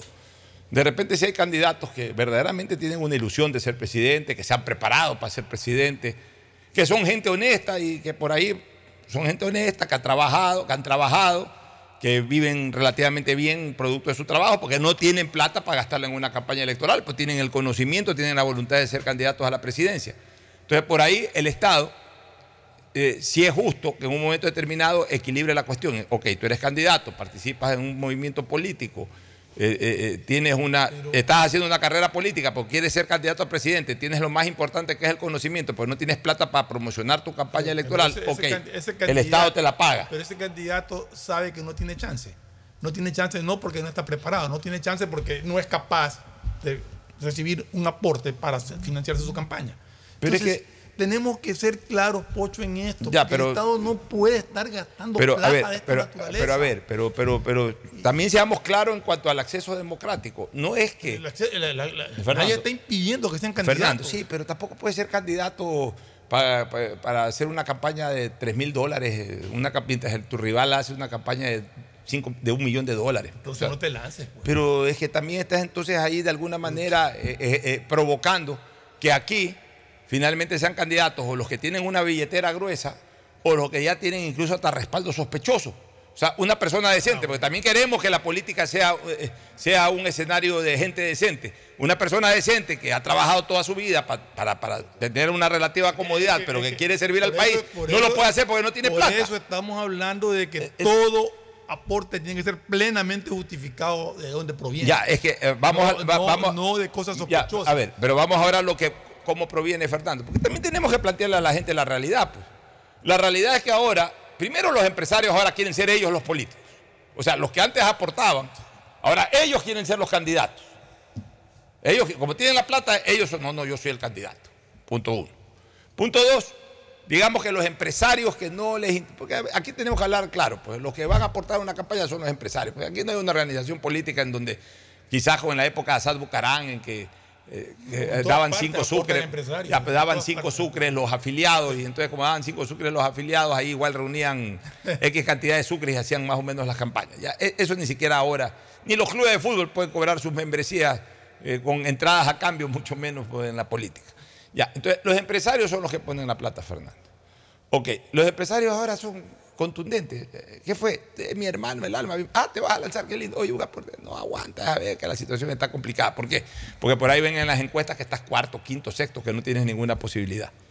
Ah, pero llega el candidato que en ese momento suena más fuerte. Hermano, claro, ¿cuántos necesitas? 100 mil, toma 100 mil y, y encantado, y te mando a hacer unas camisetas. O sea, entonces realmente... Para eso hay un tope, ¿no? Ya, ya, está bien, pero lo que te quiero decir, o 20 mil o 30 mil o lo que sea, que cumplen el tope, pero claro, le dan porque aparentemente puede ganar. Porque si no puede ganar, no te dan por más amigo que sea. Entonces, eh, yo, yo sí creo, mira, o sea, el espíritu de la norma fue bueno. Yo creo que esa norma se puede mejorar con, con la posibilidad de la, alterna- de la alternativa. ¿Cuál es la posibilidad de la alternativa? De que renuncio yo al aporte del Estado y yo mismo financio mi campaña publicitaria con mi bolsillo. Entonces, el que verdaderamente tiene posibilidad, Fernando, el que se mete para, para verdaderamente aspirar a tener votos y ganar una elección, digamos un Guillermo Lazo en el pasado, digamos en el presente por ahí un Daniel Novoa o un Jan Topic, que tienen billetera gruesa, ¿por qué no decirlo el propio Tosone Hosner?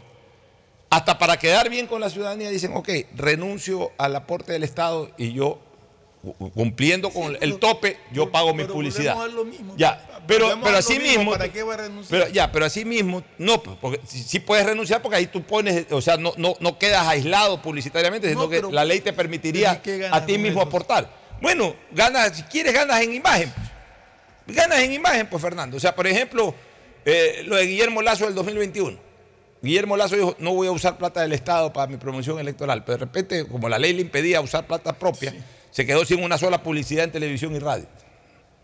Ya, si la ley le permitiera, entonces ya, por lo menos estas personas con billetera gruesa pueden decir, ¿sabes qué? Le voy a decir al Estado que no voy a usar plata del Estado, que esas platas la usen en... Y, y es más, dar la posibilidad incluso de que ellos destinen ese fondo. Ok, no voy a usar plata del Estado, pero esos 500 mil dólares, por ejemplo, que sirvan para que vayan al hospital no sé qué, al hospital no sé cuánto, o a centros educativos de aquí, de allá, más allá. Por último, o sea, para que también tenga una finalidad social ese renunciamiento. Pero hay otros que sí van a, neces- sí van a necesitar o pueden necesitar parcialmente.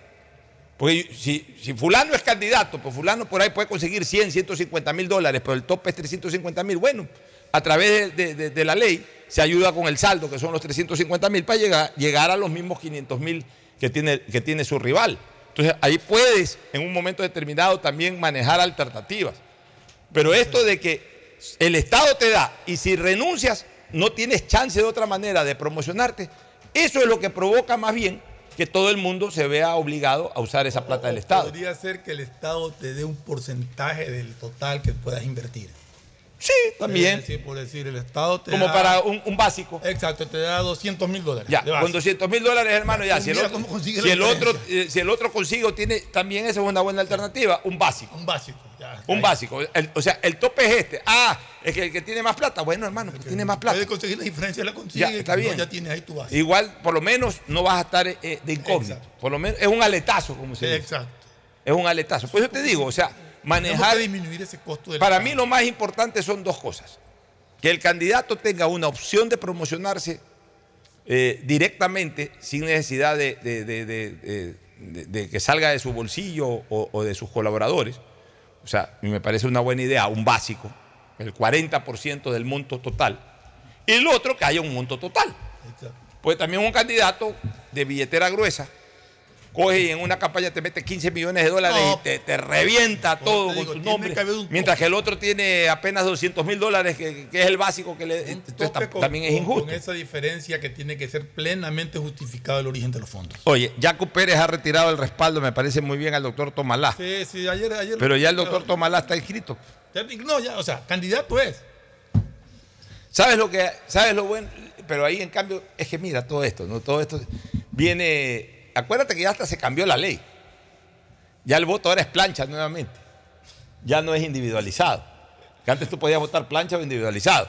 Bajo el sistema anterior, que igual iba a ser perjudicial para la lista de Pérez en Santa Elena, eh, Pérez podía haber ido, haber ido a decir, ¿sabes qué? No respaldo a Tomalá, pero del segundo para abajo vota todo por mi lista. Pero ahí ya. Pero ahorita, lista, ahorita en el inscrito Tomalá, en el momento en que Yacu le retira el apoyo a Tomalá, le retira toda la lista. Ya O sea, le retiraron toda la, todo- toda la alianza que formaron, retiraron el apoyo. De hecho, Ya, entonces, ahí lo que, lo que le va a quedar a Yacu Pérez es ir a apoyar a la, li- al- a la J. A ver, este por, ¿por qué partido iba a entrar? por el. No sé cuál fue el partido, pero iba creo que hay una coalición, una alianza para. Ya, la alianza que reúne a Democracia Sí, Unidad Popular y Partido Socialista dice que el médico ocultó que el Ministerio Público de Chile lo investiga por una presunta mala práctica médica por la muerte de una mujer en el 2019. Lo desautorizan a utilizar cualquiera de los postulados de la alianza en su campaña electoral, aunque reconocen que al estar inscrita la candidatura no cabe ningún mecanismo de renuncia o impugnación. También reconocen que si bien no existe aún formulación de cargos en contra de Tomalá, es importante que las autoridades chilenas aceleren el proceso judicial para que se determinen si existen responsabilidades civiles o penales en la muerte de la mujer que tenía 33 años. Tomalá rompió el silencio y se pronunció, tergiversan para dañar el buen nombre. A ver, aquí hay algunas cosas. Tomalá nos dejó una muy ingrata sensación cuando... Y, y- por eso incluso no, no- no lo vi, o sea, bueno, no sé, pues cada quien invita a quien le da la gana. Pues Tomalá tuvo una muy mala postura, el doctor Tomalá, tuvo una muy mala postura en un programa en Telesistema con el difunto Hugo Gavilanes y Carla Sala. ¿Te acuerdas que tenían ellos sí. un, un programa ahí de, de- de colectividad? este, se portó muy malcriado con, con Carla Sala, la comenzó a tratar de bailarina. Carla Sala es una mujer decente, Carla- o sea, y además las bailarinas también lo son, pero, pero Carla Sala, eh, ella es bailarina, sí es verdad, pues una bailarina profesional, o sea, ella es una bailarina que tiene una academia de baile, o que la tuvo durante muchos años, creo que todavía la tiene. Además, es una mujer eh, muy seria. Ella tenía mucho tiempo Eh, es una la el, el periodismo en el es una programa. mujer que es titulada como periodista, que ha hecho televisión durante prácticamente toda su vida. Y, y realmente no merecía, no merecía el improperio y la manera como se lo dijo Tomalá. Entonces Tomalá dejó una muy mala impresión en, en un video que circula constantemente, que la gente lo recuerda. Y una de las cosas más eh, llamativas de ese video fue que mi buen amigo Vito Muñoz, que se estaba preparando para salir en el segmento deportivo después, de, después de- de- de- del, del programa o del espacio que estaba al aire, al ver esta situación se metió y le quiso pegar a Tomalá y, y ahí se pararon y todo. Pero bueno, en todo caso, Tomalá ahí dejó una mala impresión. De ahí Tomalá se ha ido a Chile, el doctor Tomalá se ha ido a Chile y, y ha tenido este problema. Hay una cosa que es real, Fernando. Hay una cosa que es real. El doctor Tomalá no ha sido sentenciado. No, tiene abierta una investigación. Tiene abierta una investigación. No necesariamente ha incurrido en ese error médico, en esa iatrogenia o, o en esa mala práctica profesional. No, ha no, no se ha confirmado. Y también hay otra cosa que es cierta. Las personas son inocentes hasta que se demuestre lo contrario. No se ha demostrado por parte de la justicia eh, chilena. Ni siquiera se sale de la investigación, o sea, ni siquiera ha sido todavía procesado. Ahora, el doctor Tomalá si estaba ya ejerciendo en Chile, quiere decir que estaba viviendo en Chile, ¿cómo así se regresó a Ecuador acá? ¿Será que por el problema salió? ¿Será que decidió regresar a su país? Eso ya no se sabe, lo sabrá solamente él. Pero esto es política, señores, y en política definitivamente eh, los golpes de imagen son los que en un momento determinado eh, imperan, sobre todo en una campaña electoral. Y al salir esa noticia, obviamente, pues eh, el tema iba a ser perjudicial para Yacu Pérez, iba a ser perjudicial para estos partidos políticos que están aglutinados, Democracia Sí, Unión Popular y Partido Socialista. Y los tres se han puesto de acuerdo para no apoyar esa candidatura. El problema es que prácticamente se quedaron sin listas. Se quedaron sin lista. ¿Por qué se quedaron sin lista? Porque ya no lo pueden sacar de la lista Tomalá. No van a pedir el voto por Tomalá. Es más, para, para que verdaderamente se sienta esa falta de apoyo, van a tener que hacer énfasis de que no se vote por Tomalá. Y al no votar por Tomalá, ya no serán beneficiados ninguno de los otros integrantes de la lista. Porque si fuera como el sistema anterior, en que tú votas individualmente, por último le dices a tus partidarios, sabes que vota del segundo al final, pero no votes por Tomalá. Pero ahora no, ahora es votas por, por el casillero. Es decir, por el primero de la lista, el segundo de la lista, hasta el último de la lista. O sea, ya se vota en plancha. Ahora el voto es en plancha. Entonces, la única manera de no apoyar a Tomalá es no pedir el voto, con lo que se perjudican las otras personas. Y si llegase Tomalá a ganar por A, B o Z circunstancia, cuando llegue Tomalá no les va a responder a ellos porque le quitaron el apoyo. Entonces, eh, en la práctica, no en la teoría, pero en la práctica, perdieron sus candidatos en la provincia de Santa Elena. O sea, Yaco Pérez no tiene lista, ni los socialistas, ni los democracia sí, ni la Unidad Popular tienen lista en Santa Elena, porque al descalificar ellos mismos a su primer candidato, están descalificando la lista. Y negándole el apoyo a toda la lista. Y, y negándole el apoyo a toda la lista en estos temas tan sui generis de la política ecuatoriana, Fernando. Viendo aquí, que no encuentro un detalle de la noticia, pero dice que el Pleno negó la calificación de lista para asambleístas por la alianza ADN. ¿Cuál es esa alianza ADN? La de Daniel Novoa, la 435. Ya, ¿y por qué negó? Es lo que no encuentro el por qué. Simplemente está el, el subtitular aquí de, de la noticia, que me llama la atención. Es que esa es una cosa que yo sí lo comenté la vez pasada en una reunión que hubo con, eh, vocal, eh, con eh, consejeros del CNE, concretamente estaba su presidenta. Y, y le- y les dije, no sé si ahí tiene la impresión de la noticia. Nivel de inscripción de la- Y otorga el plazo de 48 horas para subsanar. Ah, es para subsanar. Ya, debe ser un tema de subsanar, Sí, alguna que cosa. corregir, eh, Pero a ver, sí. lo, que, lo que te quería decir, Fernando, algún error, algún alguna error, falta de firma algún- o algo. alguna falta de firma, algo. Lo que sí te quería decir es que este, el Consejo Nacional Electoral sí debió haber abierto una ventana en su página web para conocer todos los candidatos que se están inscribiendo. Porque la presidente y vicepresidente ya se conocen, pues salen todos los días en los periódicos. Pero no tenemos la información de los que han solicitado eh, participación. O sea, incluso, y, y ahí deberían de poner en esa ventana, ya estos son los candidatos en el país, tanto en las listas nacionales como en las listas provinciales ya calificados, y estos son los que faltan por calificar, pero uno saber, pues. Si tú quieres saber cuáles son los candidatos por la provincia del Guayas, no lo sabes. Si no, eh, lo que sale en la prensa y punto, pero no sabes. No sabes cuántas listas van a participar, no sabes cuáles son los candidatos de cada lista. Solamente para un saludo a Carlos Viteri, que siempre nos Un abrazo a. Carlitos Viteri. Y Carlos- Tocayo. Sí. Yo soy Viteri. Eh, Carlos no- me, me acaba de mandar un, un mensaje en que, no- en que me eh, dice que, que él diría que los que tienen menos del 2% de, en el padrón, en, como en la votación, eh, no, no tengan el, el derecho al... No puedes discriminar. A ver, para hacer más claro lo que dice, porque nos escucha siempre. Claro, saludos. Dice, yo propondría haya límite de gasto para que sea justo y que los candidatos que saquen menos del 2% del padrón tengan que devolver el fondo que el Estado da a los candidatos. Así evitas que cualquiera se lance. Hay tantos candidatos y nos cuesta a todos hacerle Sí, la pero- campaña. pero- Abrazos, saludos. Gracias por tu. Eh, eh, concepto, es, tu es opinión, un concepto que la respeto. válido también, ¿no? Sí, la respeto, pues no la comparto. ¿Por qué no la comparto? Porque no puedes sancionar a una persona por no sacar la cantidad de votos. O sea, la puedes sancionar políticamente. Pues no la puedes sancionar ya a título personal. Podría políticamente pedirle que, que vuelva a ser candidato. O sea, tampoco. No puede porque. no eh, puedes eh, discriminar porque tienes derechos políticos. Pero Eh, podrías decir, ya, ya, la próxima vez, si, si te vuelves a lanzar, no Eh, tienes mira, derecho al fondo. No eh, sé. ver, Hay que por eso, una escúchame, manera de controlarlo. por eso lo que dice Carlos eh, lo determina la ley para lo que es la tarjeta amarilla y la extinción de organizaciones políticas, las que no tienen en dos elecciones un respaldo popular importante, que entiendo que es incluso el 5% o números de, de asambleístas, conce- eh, concejales, etcétera.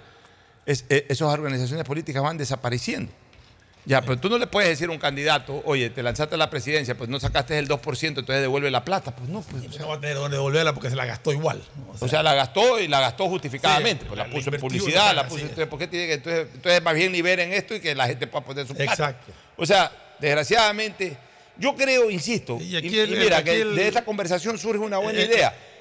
Generar, generar eh, una norma ahí en el sentido de una participación mixta del candidato y el Estado, con un tope que no puede pasarse bajo ningún concepto, y con un aporte básico que no supere el 35% y que el saldo lo ponga cada candidato. Sí, lo- aquí lo que se trata es de que el Estado no tenga que, gastar cantidades enormes de dinero en promocionar candidaturas de nadie, sino que sea, pues, en este caso, en el ejemplo que estamos poniendo, cómo se podría manejar, sea un monto permanente fijo y que la diferencia de la inversión publicitaria la maneje el candidato con un fondo justificado.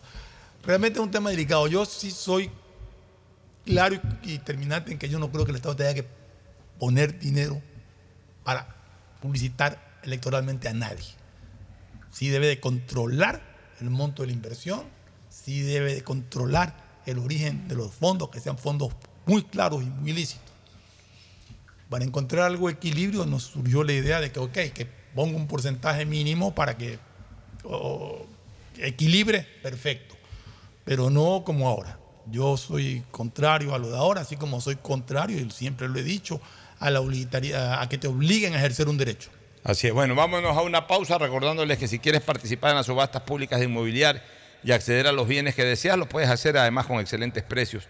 En junio no te pierdas la posibilidad de ser el dueño de una de las oficinas del Fórum frente al Parque del Centenario o uno de los departamentos en el condominio Recife en el corazón de Salinas. Y si buscas el carro de tus sueños, tienes Audi, Subaru y otros a disposición. Para mayor información ingresa a www.inmobiliar.gov.es. Inmobiliar, tu primera opción para comprar bienes. Nos vamos a la pausa, retornamos con el segmento deportivo. Ya están Tete Tinoco y Ricardo Murillo. Posiblemente Agustín Guevara se incorpore en cualquier momento. Pausa y volvemos.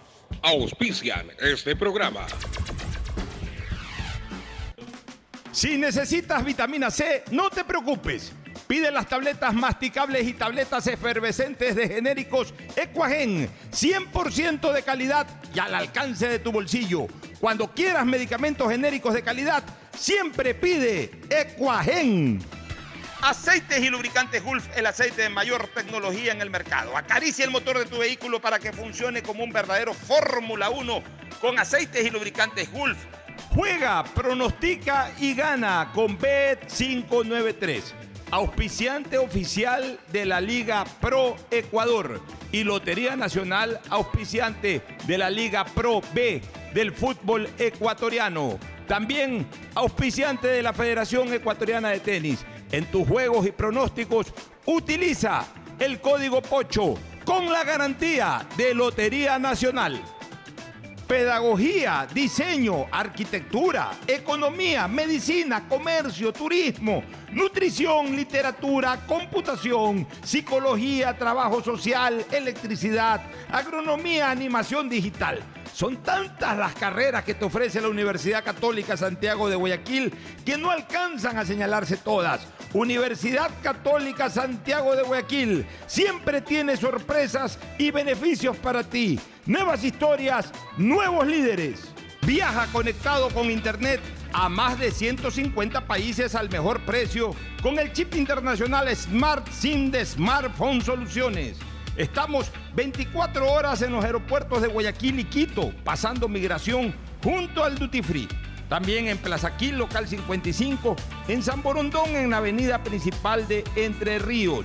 Lo importante es que cuando viajes estés conectado, sin esperar conectarte un Wi-Fi. Conéctate directamente con tu chip al teléfono celular que quieras llamar a través del WhatsApp o de manera directa. No lo olvides, Smart SIM de Smartphone Soluciones te espera en el aeropuerto con atención 24 horas al día. La otra vez, alguien estuvo en teletrabajo, tenía una reunión importantísima y tenía miedo que se le caiga el internet. A toda la familia esa persona le dijo que se desconecte del wifi y aún así se le caía la conexión. Bueno, ahora alégrate y deja la envidia. Contrata, como lo hizo finalmente esa persona, un nuevo plan de Claro Hogar con precios más bajos, con internet de fibra óptica con doble velocidad, Claro TV con series y pelis y además telefonía fija ilimitada. Contrata llamando al 505 mil. Con Siempre en Mole el Fortín. Todo para la familia y el hogar. Todo para la belleza y el deporte. Todo para la salud. Paga todos tus servicios y disfruta del patio de comidas. Mole el Fortín. Te conviene. Todos los días puedes ganar 500 dólares y darte esos gustitos extras que quieres. Como las entradas del concierto, cambio de look o comprar esa cocina que necesitas. Participa por cada 50 dólares que deposites en tu cuenta de ahorro o corriente Banco Guayaquil. Puedes ganar todos los días. Sortearemos 500 dólares diarios. Banco Guayaquil. Primero tú. Uno, dos, tres, vuelta, salto y regreso. ¿Es en serio? ¿Otro baile? Son las 11 de la noche. ¿Hasta qué hora te quedarás? Hasta llegar al millón de seguidores en TikTok tengo toda la noche. Haz tus bailes, retos, mira todos los videos y convierte tu noche en la más bacán con los paquetes prepago de Claro, que tienen el doble de gigas y YouTube y TikTok gratis. Activa tus paquetes prepago desde 3 dólares en tu punto Claro favorito. Más información en claro.com.es. Estamos en la hora del pocho. En la hora del pocho presentamos Deporte. Muy bien, ya estamos en el segmento deportivo con la presencia de de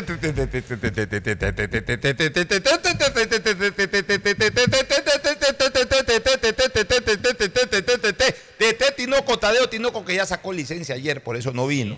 Y por eso ya está buscando el carro de sus sueños, un Audi, un Subaru, que están a disposición en las subastas de inmobiliar. Pero como él también ya quiere asegurar de una vez por todas su departamento, su oficina para tiempo futuro, va a participar por, eh, por ahí para conquistar, para obtener una oficina en el edificio del Fórum frente al Parque del Centenario cuando algún día se vaya a la playa porque en un departamento en el condominio Recife, en el corazón de Salinas. Para mayor información, ingresa a www.inmobiliar.com.es.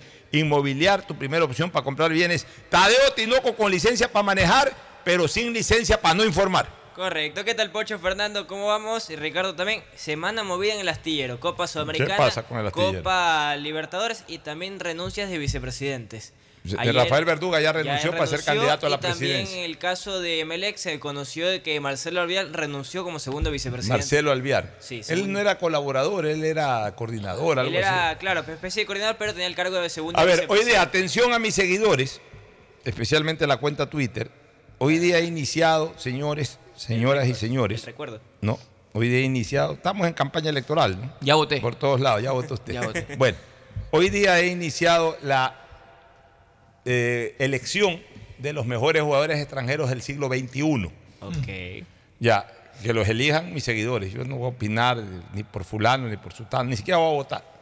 Que lo eligen. Yo soy como, como el presidente del Consejo Nacional Electoral. ahorita. No me, no me inclino para nadie.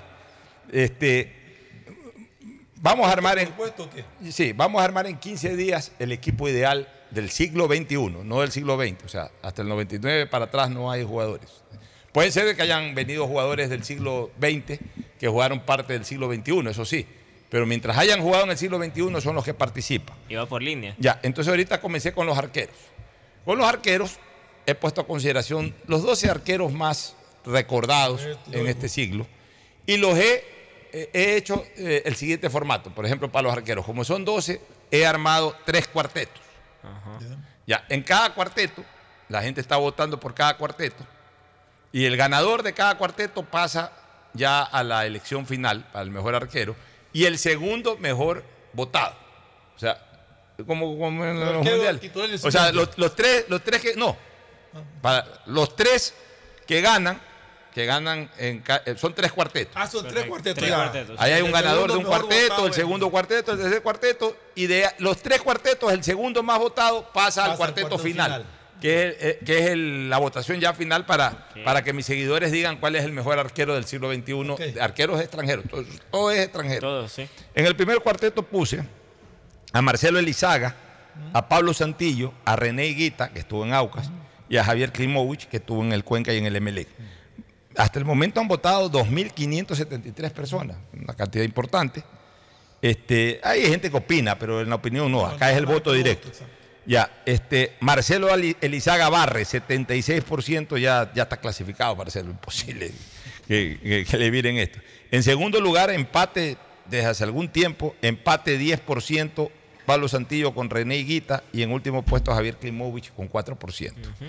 Ya, ese es el primer cuarteto. El segundo cuarteto, Esteban Dreher, Hernán Galíndez, Gastón César, el gato César, y Fernando Fernández, el arquero este El que era de la Liga de Loja y Emelec estuvo en también. Emelec, También también estuvo. Bueno, en Liga de Loja creo que fue donde Sí, más fue donde trascendió. más pasado destacó. más. Ya, ahí va ganando, eh, obviamente la distancia más estrecha entre el primero y el segundo. Esteban Dreher va ganando con el 59%.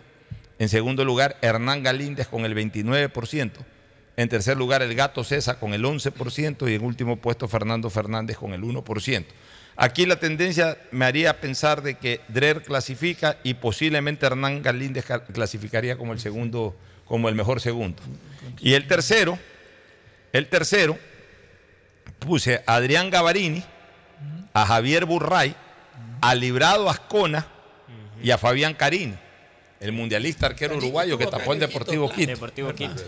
De aquí de los arqueros extranjeros importantes, ya no le alcancé a poner a Frascarelli, ya no le alcancé a poner a Sergio Blasquez, pero tampoco Aunque, es que aunque sido- reclamaron mucho por juntar a Gavarini con Burray por la final. No sé, pues aquí está. Aquí tienen que opinar. pues. O sea, ya es de- de- de votación. Pero está Aquí, aquí va Burray con el 69% liderando. En segundo lugar va Librado Ascona con el 15%. segundo Ascona era un arquerazo también. un arquerazo, sí. Librano Ascona con el 15%. En tercer lugar, Adrián Gavarini con el 13%. Y en cuarto lugar, eh, Fabián Carini con el 3%. Entonces, hasta este, ahí van 2.169 votos en esa. Y en la de, en la de Dreher con Galíndez van votando 4.149 votos. O sea, estamos hablando de muestras representativas. ¿Cuánto tiempo falta para votar? Eh, Casi todo el día, 17 horas todavía. Ah, ya, ok. Ya, este, ¿esto qué quiere decir, Fernando? Que hasta ahorita, y si se mantienen las tendencias, los clasificados a la final para el mejor arquero del siglo son Esteban, de, de lo que va del siglo, el siglo XXI. Esteban Dreher, Marcelo, Aguina- eh, Marcelo Elizaga, Esteban Dreher, Javier Burray, y hasta ahorita el segundo, el, el mejor segundo sería Hernán Galíndez, que tiene cerca del 30%. Y que, Un se- y, cuarteto que, de arqueros, y que mira, y que son los cuatro arqueros que realmente más, más han destacado. eh, Burray, este, por lo que ha hecho en estos últimos años en Barcelona, Dreher, por todas sus, sus marcas como campeón, Elizaga, que fue un arquero que ganó un campeonato, pues sobre todo está en el recuerdo especialmente de los emelexistas como quizás el mejor arquero que han tenido en los últimos años. No ganó. Ganó un campeonato, ganó Un con campeonato. Deportivo Quito el año Con 2011. Deportivo No con. Emelec. Claro. Con Emelec no ganó. Y el otro, Quito. El otro es Galíndez, que todos saben porque ha hecho también una extraordinaria campaña, ya también es el arquero hoy de la selección ecuatoriana de fútbol. El saludo de Agustín Filomentor Guevara Morillo. Muchas gracias, Pochito. Con lluvia todavía no se quiere ir el invierno, pero bueno, esperemos que no haya el niño. Pero en espera de que las cosas sean muy positivas, por cierto, en el ambiente deportivo nuestro con TT. Y que esto no Ojalá afecte que mañana- No ha saludado. Ricardo, No, no ha saludado Ricardo Murillo, Ricardo Murillo. Buena- buenas tardes a toda la mesa de compañeros. Un gusto poder saludarlo en este programa de día martes. Comentarles que la joven promesa del Mundial Sub-20, Cristian García, va a ser comprado por Independiente del Valle en las próximas horas. El monto de la operación es de 300 mil dólares. ¿Quién? Cristian García. ¿De dónde es Cristian Eh, es eh, nacido en Madrid, padre español, madre ecuatoriana. Ya, es ecuatoriano, Sí. de doble nacionalidad. Este, de- Esto a raíz de la, Ya, de la baja y- de, Rick- de Richard Schunk. Ya, ¿y en dónde está jugando? eh, En el Leganés. García? ¿Y qué tal está es el jugando? central que jugó. Sí, en- sub-20. muy Sí, buen jugador. Sí, y con bastante proyección. ¿Que jugó qué cosa? El sub-20, el, El Mundial sub-20. sub-20, ahora último. Sí, el último partido no fue la estuvo por lesión. Fue de, lesión. lo- de los mejores de Fue la figura línea. de- Chunque se ha la lesionado. Sí, ocho meses, ocho ocho meses fuera. Ya, Lesión de ligamento ya se, le, cruzado. ya se le fue. Pero Chunque, por ejemplo, seguro va en, la lista de defensas. Sí. En la lista de defensas, a ver si me ayudan con un nombre. De, de- de Independiente yo veo a, a- a- a- Chunque, Chunque, uno. lo veo a este jugador eh, eh, Balbuena, paraguayo muy bueno que tuvo el Independiente hace unos 10 años. Este, también un Se- Segovia también era... Eh, Luis Segovia, pero. Luis Segovia es. No, Segovia es ecuatoriano. No, no es ecuatoriano. Hay un- Hay un No. extranjero también Segovia. Hay un extranjero Segovia. No, no, ¿cuál es? Bueno, este, de Melec, ce- central, Nasuti. central, Nasuti. Nasuti nomás. Nasuti. Nasuti, yo no voy a poner a Leguizamón. No, si vamos a eso, Nasuti se le lleva largo. Solo. De Barcelona voy a poner a- a- a- al grandote este a Riveros, fue Riveros, do- que además fue dos veces campeón con Aparte. Delfín y, y- ya, y- y voy a poner posiblemente Héctor Blanco, paraguayo que estuvo en el año 2000, que es un buen jugador. Y Pues León. ¿Cuál? León, Fernando. No, pues Luis Ah, no, no, es extranjero, extranjero. AD. Lucas Sosa. No, AD, no me califica. AD, el haitiano. AD lo voy a poner. AD lo voy a Por, el poner. prese- por lo que pasó. Araujo. Ah, no, pues de liga hay dos que de cajón. Norberto Norberto Araujo, que para mí puede ser el ganador. Y, y, bueno, es que ahí, te- ahí- y también tengo que poner laterales, porque yo voy a poner laterales. defensas. Ah, ok, voy a armar como tal. cuartetos de defensa. Ahí tengo a. Pero ahí- lateral, lateral, central, central. No, no, o sea, los cuatro defensas más votados.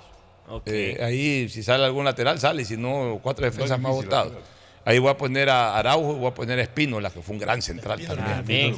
Este, de ahí, en otros equipos, el Quito, por ejemplo, no recuerdo que haya traído un gran central este año, este Y siglo. y bueno, y Para el campeonato tuvo algo, pero lo, lo tuvo esa Iván Hurtado como. de- Por eso, que son jugadores ecuatorianos, extranjeros no, no recuerdo. El Cuenca trajo un llanero, Diego Llanero, que ahí lo voy a poner.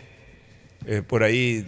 Había este jugador que no era malo, el extranjero este, de Orense, No, Acosta. eh, Acosta. Acosta de Orense era un buen jugador. Ya, voy a poner, ¿sabes a quién? Eh, el que trajo Delfín, que, al venezolano que se fue después Ah, a ya, Rusia. Claro, ese, que fue seleccionado venezolano y todo. Sí. ¿Cómo se llamaba este? Que, que parecía vikingo. Sí, sí, sí, sí. No, y, y- y el otro también, que Que lamentablemente. se fue al fútbol italiano. al- no, al, fútbol ruso. Y- Chancellor. Chancellor. Chancellor. Nos dice Isaí Sánchez, Chancellor. ¿Y sabes a quién quiero poner? Porque a mí me parecía un buen back, sino que no lo voy a poner porque la verdad es que solamente fue eh, flor de un día, como se dice popularmente, a este Silva, que después vino a MLE y fracasó, y de ahí ya se perdió. Pero ese Silva, en, en la temporada que hizo Delfín con Chancellor, No, fue pues, extraordinario. se le llevó en pre- en peso. No, pero una nomás. Pero Por por eso, una una, temporadita, entonces no lo voy a poner. Ahí voy a armar así mismo unos 12 centrales o defensores en general y armo cuarteto. Marcadores de punta extranjeros no han habido. Este, eh, a ver, por ahí Barcelona trajo a Grayev, pero no, no, no pasó mayor cosa. Por ahí trajo al peruano este Rebolledo. Si Emelec Emelec ha traído, Emelec ha traído Jiménez, laterales. En el caso de Melec. Pero Vikingo era volante. Claro, pero fue. García Vaso. Ese es el lateral. Ese es que juega o sea, de ese línea de tres juega. No, juega hace en- más de línea de tres Sí, central. no, no, no, central. tampoco ha jugador. destacado. Ah, Buen pero jugador. tiene que esperar un poco, pero tiene que destacar un poco más. ¿Qué, qué otros laterales así? Laterales como tal, no. extranjeros. Ah, no, Marcelo Fleitas. Eso sí. Jiménez. Fleitas. Y Jiménez juega adelante. Pero también Pero jugaba lo pusieron jugaba de Fleitas. lateral. Cumplía de todo. Fleitas, Pero sí. no lo van a identificar mucho como defensa, más bien. Pero Mar- eh, como Marcelo volante porque, de- porque no hay más. Sí. O sea, Fleitas ¿Cómo? lo suma porque, porque no hay más. Porque era un jugadorazo. Fleitas era un ¿Cómo es que se crack. jugaba el No, físico? que no hay más. ¿Qué le pasa? pues? Jugadorazo. Fleitas era un jugadorazo, campeón con el Olmedo en el 2000, figura en Barcelona, figura en MLE, jugó en la selección ecuatoriana. técnico. Equipo que iba, equipo que era. Jugadorazo, Marcelo Fleitas. Uno de los mejores, uno de los mejores jugadores, uno de los mejores defensas ofensivos. O sea, Cuando subía la- al, al área rival casi siempre hacía goles. Tremendo jugador, Marcelo Y el Fleitas. físico, ¿cómo se lo jugaba al ras de suelo? Iba a cortar. No, tremendo jugador. Bueno, eh, vamos con novedades actuales. Vamos a ir a una pausa. Ok. A ver, novedades actuales. A por lo ver, menos Alan Franco, por ejemplo, en el in- a nivel internacional le toca regresar a Atlético Minero. Talleres de Córdoba no hizo opción de compra. Y Es que no funcionó Alan Franco y Alan No Franco se vino a menos. Alan menos Franco tuvo un buen menos. año en el 2021 en las eliminatorias y después el Mundial flojo, lesionado, flojo. Sí. Y no, ha- no- ha dejado de ser ese jugador que, por ahí nos claro. sorprendió en, en los primeros Y vuelve al. Atlético Mineiro de Brasil. Le toca volver, pero no hicieron opción de compra. Eso a nivel internacional. Oye, fiesta de la tierra gaucha con eh, Eder Valencia. Claro, y ayer la fiesta. alegría con la que se lo recibió a Ener Una cosa, Valencia, que a propósito, a cambio de valores de entrada, iban recibiendo donaciones para la gente más necesitada. Eso mencionó la gente del Internacional de Brasil. No pague, sino que traiga su donación.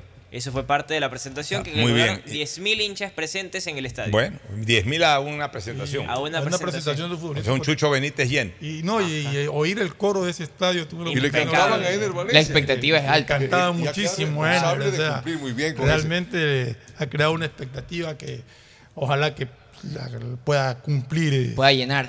Eh, Valencia. Yo sí creo que tiene la capacidad para hacerlo. Ojalá que lo, Ojalá. que lo logre. Porque Hace 40 años conocí ese estadio. Pocas veces he visto que un jugador ecuatoriano, no sé si antes, en algún momento han recibido Nunca un jugador ecuatoriano con esa manera. alegría y con esa... Ya, eh, ¿alguna otra novedad este, en cuanto a, a- ¿cómo es que se llama? A, a novedad, ¿Alguna otra novedad? En Ya un poco entrando ya en materia en Emelec, va a haber la baja de Pedro Ortiz. Justin Mina al La arco baja. tampoco. No va a jugar Pedro Ortiz aquí. No, no va a jugar. había dicho que le, sí lo estaba. golpearon al Para el partido este tobillo, clave contra, eh, golpe en el tobillo en el partido con Deportivo sintió. Cuenca y ayer un resentimiento en el músculo. contra eh, Danubio posterior. mañana. ¿Qué hora es Sí. el partido contra A las Danubio? 19 horas. Ya, pero a ver, Mina no va a Napa. No va Napa Eso es lo raro. porque tuvo un golpe el otro día y el, el técnico no le da la confianza como que Pero ¿cómo vamos no le va a dar la confianza a Napa que viene tapando un Mundial Sub-20? Estuvo golpeado, llegó, Está diciendo que no le da la golpeado, confianza. Y aparte de eso, cuando ya se recuperó, dijo, no quiero arriesgarme, no tengo la confianza de que no se me vaya a lesionar en pleno partido. Por eso va con Justin Mina, que lo ¿Qué tal venía es Justin probando. Mina? Le ha respondido súper bien ¿Cuántos años tiene. Justin Mina? 22 también. ¿Qué experiencia tiene Justin Mina? Serse suplente de Melec Tapado un par de partidos, tapó y, y lo hizo bien.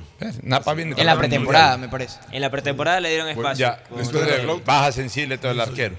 Y, y salado, Napa, justo cuando se le puede presentar la oportunidad, anda con Está- lesión. está- está sin Ortiz.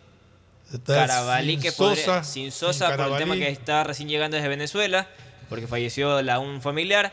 Eh, Carabalí podría estar por las últimas llegando a la convocatoria, con las completas. Y también Alejandro Cabeza, que es baja por tema de suspensión. Yo vi una alineación de Melec. Aquí la que- tenemos. A ver, dispare la alineación de Melec. Mina, Mina, Caicedo, el de- Romario, Leguizamón, León y Agrón en el bloque defensivo. Agrón. Gonzalo y Valencia. Agrón. ¿Y qué pasa con Caín? Eh, decisión técnica. Decisión técnica, el cambio. Villalba, Valencia. Lastre, García la- también a la izquierda, Miller Bolaños y el Cuco Angulo arriba. A ver, a ver, repítame el medio campo. Eh, Lastre por derecha, Cu- eh, Demonio García a la izquierda, Miller Bolaños y el Cuco Angulo. No, pero. No, Villalba Valencia. Villalba Valencia. Los dos Doble cinco. Villalba Valencia. ¿Estás contento con esa alineación? Es lo que tiene. Es lo que tiene. No hay mejor cosa ahí por ahí. Algún jugador que. Pancho Ceballos, no sé. No, no, o sea, depende de cómo quieras encarar el partido. Yo creo que Ceballos es un jugador Está que más cambio. bien le hace Melec cuando entra al cambio viendo ya el desarrollado el partido que, que de, De arranque. que de arranque. Bueno, No es este, ya vamos a hablar de Barcelona. Ya van a hablar de Barcelona. Nos vamos a hacer una pausa, pero déjeme insistir en que se puede participar en las subastas públicas de inmobiliaria, acceder a los bienes que deseas con excelentes precios. En junio no te pierdas la posibilidad de ser el dueño de una de las oficinas del Fórum frente al Parque del Centenario o uno de los departamentos en el condominio Recife, en el corazón de Salinas. Y si buscas el carro de tus sueños, ahí tienes un Audi, Subaru y otros a disposición. Para mayor información ingresa a www.inmobiliar.com www.inmobiliar.gov.es Inmobiliar, tu primera opción para comprar bienes. Atención que el smartphone Honor plegable flagship llegó a Ecuador disponible en las tiendas de Claro. Plega- plegable con un innovador diseño de bisagra. Es el celular más ligero de la industria en la actualidad. Gran pantalla doble, tiene pantalla nocturna circadiana que minimiza los efectos de la luz y ayuda a los usuarios a mejorar la calidad del sueño fotografía computacional, lente principal de 54 MP, tiene un rendimiento inigualable durante el día porque pues tiene ROM 502 y RAM 12 más 7, sistema Dual T, es decir, todo un espectáculo, lo último en tecnología de celular eh, que lo tiene claro con el smartphone Honor. Asimismo, y a propósito de celular, si te vas al exterior, ya sabes, tienes Smart SIM de Smartphone Soluciones pasas la zona de migración y ahí antes de entrar ya a la plataforma de embarque, ahí tienes el local de Smart SIM, de Smartphone Soluciones, compras un chip y te vas al exterior, lo compras por los días que vayas, si quieres una semana, si quieres por día, si quieres por mes, lo que tú quieras, y tienes 100% internet en cualquier rincón del planeta y puedes hablar todo el tiempo que quieras, estar comunicado con todo el mundo a través del WhatsApp y por supuesto también estar chateando, etcétera, y hasta para llamadas locales. La maravilla de Smart SIM, de Smartphone Soluciones. Y se viene, se viene, se viene este primero de julio. Se viene en el Círculo Militar el gran espectáculo. Efectivamente, estará la gente del Clan del 4 recordando canciones inolvidables de Giselle Villagómez, de Pepe Morey, de Ítalo Torres, Yanni Yanni estará también tocando al estilo de Santana. Costo, costo, costo. Gense, 25. ¿Quién va a 25 tocar? dólares incluye Tito qué? Genser. ¿Incluye Ah, va a qué? tocar. eh, Tito híjole. Gense, guitarra. Ya, claro. ¿incluye qué los 25 dólares? Tiene una buena cena con vino. No, Bueno, cena, no cena, sí, almuerzo. almuerzo. sí, almuerzo, por 25 más el show más vino. Con, sí. Perfecto. con vino y con el show. Y con el show. Maravilloso. ¿Quiere más? No, Entonces, eh, suficiente. casi está a full. Suficiente Está- frente al parque, al ex parque Uruguay, hoy, hoy parque, parque Jer- judío, Jerusalén. Parque Jerusalén, Solo a la entrada de para Urdesa, jóvenes adultos. ¿eh? círculo militar. Solo para los jóvenes. Pro- sí, porque realmente prohibido para menores de 50, pero entonces, eh, para que la gente vaya directamente a ver un espectáculo de alta calidad. Muy bien, nos vamos a la pausa, retornamos. El siguiente es un espacio publicitario apto para todo público. ¿Aló? ¡Felicidades! Estás participando en la llamada ganadora. Solo debes responder que necesito una promo para hacer la promo del año. Um, que tenga muchísimos premios y que participar sea facilito. Respuesta correcta. Ahorra y gana con la promo del año de Banco del Pacífico. Por cada 25 dólares en tu ahorro programado sumas una oportunidad para participar por premios increíbles cada mes. Todo el año. En marzo participa por un viaje a las Islas Galápagos. Banco del Pacífico. Diseño, medicina, arquitectura, comercio, turismo, nutrición, literatura, computación, psicología, trabajo social, electricidad, agronomía, animación digital. La verdad es que tenemos tantas carreras que ofrecerte que no nos alcanzan en esta cuña. Ven a la Feria de Estudios de la UCSG y descúbrelas todas. Te esperamos este 5 de agosto, de 8 a 17 horas, en la avenida Carlos Julio Arosemena, kilómetro 1 y medio. Tenemos muchas sorpresas y beneficios para ti. Universidad Católica de Santiago de Guayaquil. Nuevas historias, nuevos líderes. Viaja conectado con Internet a más de 150 países al mejor precio con el chip internacional Smart SIM de Smartphone Soluciones. Estamos 24 horas en los aeropuertos de Guayaquil y Quito, pasando migración junto al Duty Free. También en Plaza Quil, local 55, en San Borondón, en la avenida principal de Entre Ríos. Lo importante es que cuando viajes estés conectado, sin esperar conectarte un Wi-Fi. Conéctate directamente con tu chip al teléfono celular que quieras llamar a través del WhatsApp o de manera directa. No lo olvides, Smart SIM de Smartphone Soluciones te espera en el aeropuerto con atención 24 Si horas. necesitas vitamina C, no te preocupes, pide las tabletas masticables y tabletas efervescentes de genéricos Equagen. 593.es Tu mejor jugada siempre será divertirte con Bet593. Pronósticos deportivos y juegos en línea. Regístrate ahora en Bet593.es y recibe un bono de hasta 300 dólares para que empieces a pronosticar. Bet593, sponsor oficial de la Federación Ecuatoriana de Tenis, con el respaldo de Lotería Nacional. 593.es Lo viven ellos, lo juegas tú. Aplican condiciones y restricciones. Amazon llega al Ecuador como nuevo aliado de CNT. Contar con la confianza de Amazon permitirá a la estatal telefónica cambiarle la vida de manera positiva a millones de ecuatorianos. CNT pone a disposición un nuevo portafolio de servicios para almacenamiento, cómputo y seguridad de la información, que además contiene nuevas funciones como analítica de datos e inteligencia artificial. Esta alianza permitirá que la corporación esté a la vanguardia de servicios tecnológicos, no solo en el ámbito local, sino también internacional. CNT está comprometida con la rentabilidad social en conectar vidas y a todos los hogares ecuatorianos. Contáctanos para más información al 1-800-100-100. Atención al cliente. Asterisco 611, operador CNT. CNT Corporativo, arroba cnt.gov.es. Autorización número 0003. CNE, Elecciones Presidenciales y Legislativas Anticipadas 2023. Uno, dos, tres, vuelta, salto y regreso. ¿Es en serio? ¿Otro baile? Son las 11 de la noche. ¿Hasta qué hora te quedarás? Hasta llegar al millón de seguidores en TikTok tengo toda la noche. Haz tus bailes, retos, mira todos los videos y convierte tu noche en la más bacán con los paquetes prepago de Claro, que tienen el doble de gigas y YouTube y TikTok gratis. Activa tus paquetes prepago desde 3 dólares en tu punto Claro favorito. Más información en claro.com.es. Después de un accidente de tránsito, cada minuto es crucial para las víctimas. Por eso, usa tu celular para solicitar ayuda. Siempre cede el paso a los bomberos. Si existe una herida externa, ejerce presión para evitar la hemorragia. En caso de lesiones graves, espera la asistencia de paramédicos o personal de rescate. Cuida tu vida, conduce con precaución y actúa a tiempo. La prevención es la clave. Este es un mensaje del Benemérito Cuerpo de Bomberos de Guayaquil. Autorización número 0111. Elecciones anticipadas 2023 y consultas populares Yasuní Si y la placa de tu vehículo termina en 5, realiza la revisión técnica vehicular durante todo el mes de junio. Paga la matrícula y separa un turno desde las 7 de la mañana para el centro de matriculación norte vía Adaule o sur en la avenida 25 de julio. Los sábados se atiende de 7 a 13 horas. No lo olvides, todas las placas terminadas en 5 realizan la revisión en junio. La ATM trabaja por tu movilidad.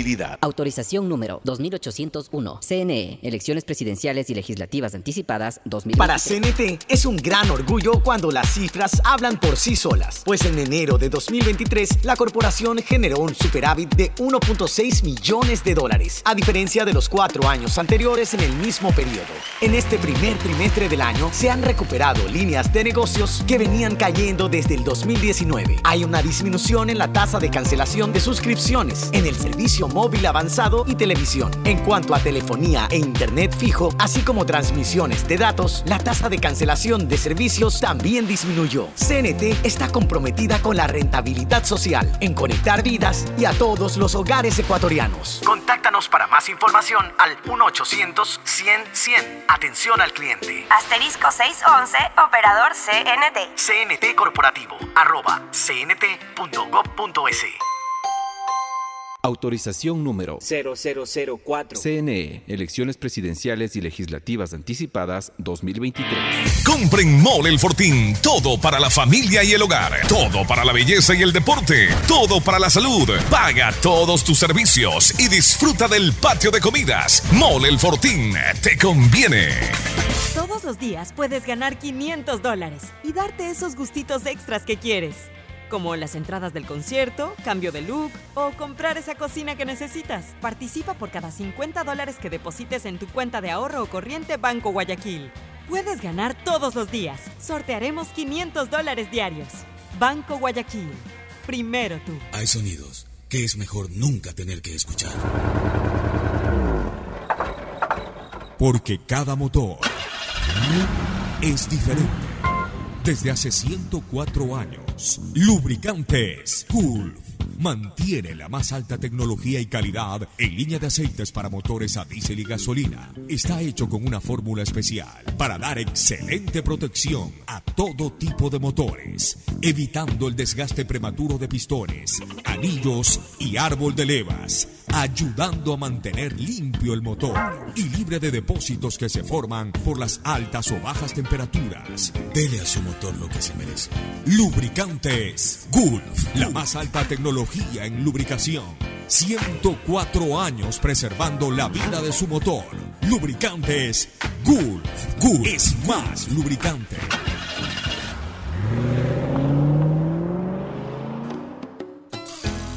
Fin espacio publicitario. Usted está escuchando un programa de opinión, categoría O, apto para todo público. Bueno, que, que- recuérdenos la fecha de los equipos ecuatorianos, cuáles son los días y horas de, las- de los partidos de Copa Libertadores y de Sudamericana. Perfecto. Hoy no juega ninguno de los representantes ecuatorianos. Lo hacen ¿cuándo desde, mañana en Copa Libertadores. Aucas visita al Flamengo 19.30. El Sí va a ¿eh? Dirigiendo el Sachi Escobar. Ya está habilitado por Conmebol y va a dirigir desde el banquillo. 19 horas 30 es el partido. 19.30. Sí, En el mismo horario, Independiente recibe a Argentino Juniors por el cuadro también por la Copa Libertadores. Y en el mismo torneo. ¿A qué hora? 19.30. En el mismo horario con Aucas. Pero en Chillo, Gijón, En ¿no? Chillo, Gijón. Esos dos son por Libertadores. Por Por Libertadores, Libertadores. y por caso también Libertadores. Barcelona recibe el día jueves a las No, pero- 19. ¿Ah? Mañana solamente eso, Solo los mañana dos. juega Emelec. Sí, pero vamos Pero por- dame dos, no, dame los partidos por día. Por día, por día. Partidos por día, vamos de la siguiente manera. El día de mañana lo hace el- también el Melec, 19 horas versus Danubio.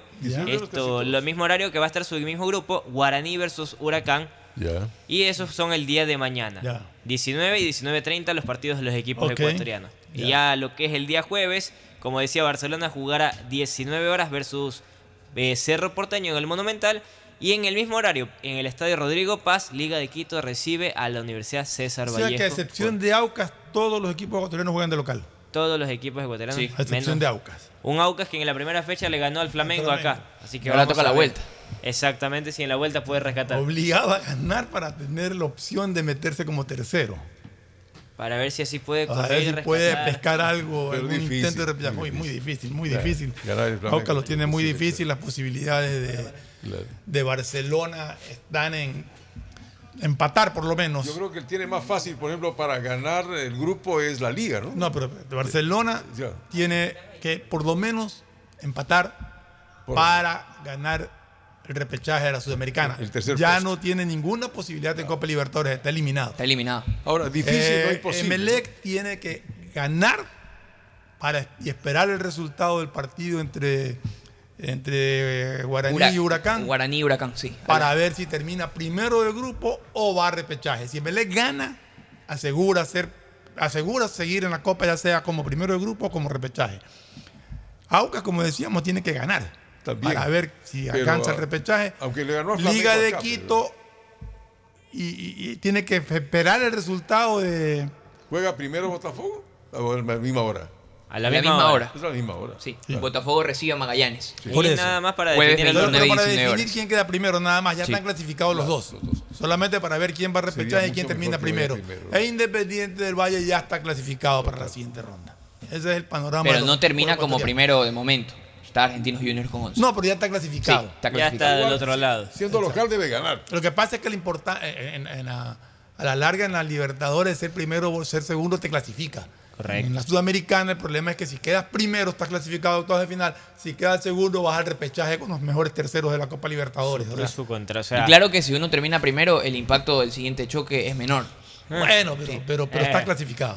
Pero vamos a ver. Pero bueno, así están los horarios de los equipos esta semana. ¿Hay alguna novedad en Barcelona? Porque hablábamos de novedades en Emelec. Ahora, ¿hay alguna novedad en Barcelona? La renuncia del vicepresidente Rafael No, Verduga. horas- hablemos del, del plantel, del, del plantel, para el sí. partido. El ¿Qué- qué plantel se ha entrenado hay? completo. Luis Arce está con sesión de terapia. El día de mañana el director técnico tendrá Pero una. Luis Arce no par- este, recién está re- Sí, está retomando o sea, la realización de los- eh, del terapia. equipo, de los, de los De jugadores. ahí están eh, todos, están están todos todos- dispuestos, todos están eh, habilitados para el día de mañana. También se está haciendo la habilitación de Pedro Pablo Perlaza para Comebol para el partido del día jueves. De ahí el día de mañana habrá, habrá ¿Lo un podrán 11, habilitar a Perlaza 11 para el jueves? un 11 más claro. Iban a hacer el intento, El intento, manifestaron ayer de hacer la opción de poderlo tener para el día jueves. No No, era. ¿Tiene alguna probable alineación de Barcelona? Todavía no, mañana todavía no, mañana, sí. El primer entrenamiento, 8 y media de la mañana, Barcelona cumple. Y una vez que finalice este entrenamiento, este partido con Cerro Porteño el jueves, el día viernes van a, a terapia, o mejor dicho, a operación Titi Ortiz y también lo hará Janer Corozo. A ver, Van- operación. Van, a operación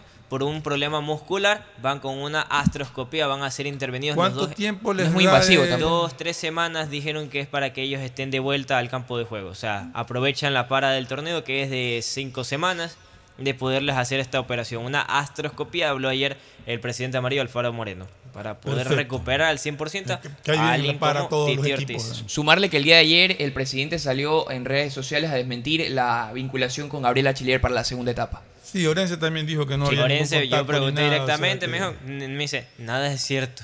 O sea, y Alfaro Moreno también de una salió a desmentir. Ahí hay 38 rumores de, jugadores cuando se empiezan estas paras o estos Especulaciones. Eso sí, hay una serie de rumores y especulaciones sobre ciertos jugadores que van a Emelec, que van a Barcelona, que van a Liga, que van a. Pero, Los ubican en los grandes, si se da cuenta. sí, los ubican en los grandes, pero no hay de- oficializado de parte de los equipos nada. Entonces, eh, habrá que esperar a ver. eh, o sea, definitivamente yo creo que, que, que Emelec va, va a contratar va, por lo menos un par de jugadores. Yo creo que Liga Emelec. también. Barcelona no sé si contrate a alguien No. más allá de Perlaza. Lo, que- a lo que dijo, lo que dijo Melec fue que después del partido que tienen eh, pendiente para esta semana en Sudamericana, de ahí ya dan los dan, Dan- la, dan la a lista de- la lista, claro. Y luego no se ha definido el torneo este que establece la Gol TV. El de Gol TV, No, de los cuadrangulares han que. mencionado que fechas ni nada por el estilo. Es simplemente Tienen eh, la intención, pero no. Lo, lo que sí han dicho tanto en Melec como Barcelona es que durante esta para van a jugar algunos partidos Amistosos, sí. Sí, a ver, claro. Eso sí. Ambos quieren armar amistosos a puertas cerradas y también visitando otras ciudades con, con el afán de también Querían promover jugar, la a, visita. querían jugar a Deportivo Quito como despedida algún partido, porque parece que va a desaparecer el equipo, ya no, no tienen El para Deportivo Quito Sí sabe que lleva gente, pues, ¿no? Cada vez que... Le lleva gente como lleva- el Nacional. El Deportivo Quito lleva gente. yo, Cuando estaba en la B, el Aucas llevaba Pero ya gente. no está habilitado el ni Liga para... de Puerto Viejo ya lleva ya tiene gente, que irse al pero- amateur, porque ya no puede jugar ni en la segunda. Por las deudas. Tiene- deudas. Re- Realmente es que una ser pena lo del amateur, Quito, porque era un equipo historia, tradicional ¿no? del Sí. fútbol ecuatoriano. Una pena lo que sucedió con, con el Deportivo Quito, pero Ahí tiene, Sí, la es los malos manejos de los equipos, mira lo que lo ha llevado un equipo pasa, tan sí. glorioso como, como el Quito. El día primero, sábado primero de julio, se inicia el Tour de Francia, donde Richard Carapaz participará en la carta brava del ciclismo ecuatoriano. Su meta es pelear por el Tour, tratar de llegar por lo menos al podio. Recordemos que Carapaz En su primera participación quedó decimotercero y el 2021 que estuvo en el podio quedó tercero en el. Tour de Francia. Ahora pues busca participar, busca nuevamente llegar al podio El año y pasado ¿por qué no, fue muy ganarlo? bueno para él. El año pasado ¿Cómo? se quedó un tanto, ¿no? El año pasado, digo. El ¿no? año pasado no no No, no estuvo, destacó. No destacó. eh, estuvo en la Vuelta a España. En la Vuelta a España estuvo. sí. Eh, sí, en el Tour de Francia no, no alcanzó a estar por un problema. No estuvo en el Tour de Francia. No, no estuvo por un tema muscular, una lesión en ese entonces que tenía el, el ciclista. todavía, ¿no? Y brillante. Tiene, tiene 30 años, con una buena edad para un ciclista. Y aparte que- de él hay otros carchenses ahí. ¿eh? Hay otros, pero por eso digo, pero la carta del Brava del Ecuador para esta competencia aparte es que es Carapaz. Vamos a ver qué sucede, porque que en el ciclismo ya está John, está Este Narváez. sábado, este sábado también pelea eh, Michael Morales. eh, la UFC contra Max Griffin eh, por el peso welter. Es el ter- la tercera pelea boxeo, del ecuatoriano. boxeo? No, No, no, eso UFC, es eh, artes marciales mixtas. exacto. Sí. Eh, ¿Cuándo pelea? ¿El sábado? El sábado, sábado Pero, 1 de ah, julio, ¿lo cartelera. algún canal? Sí, va, no, va este va por Star Plus, por ESPN Star Plus. Va por Star Plus. Sí. Ya, ok. Es la tercera pelea, recordemos que tiene dos victorias, esta es su tercera pelea, el pelea y va acercándose un poco más a la Había otro boxeador de apellido Góngora también, me parece que es. Ese era boxeador. Ese era Boxeador, boxeador, claro. Eh, eh, también está ya eh, definido un rival para, no me acuerdo el nombre ahorita, para, Chito para Vera. Chito Vera. Para el Chito Vera, sí, creo que es para agosto. Para- sí, para agosto está programada una pelea de Chito Vera. que va Justamente da casualidad que es para el día 19 de agosto. Esto va a ser contra eh, Henry Sejudo. Exacto. Sejudo, ¿de dónde es Sejudo? Sejudo. ¿De qué, de qué Eh, nacionalidad?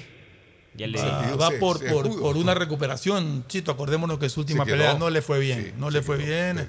Fue derrotado eh, merecidamente porque realmente no tuvo una buena actuación.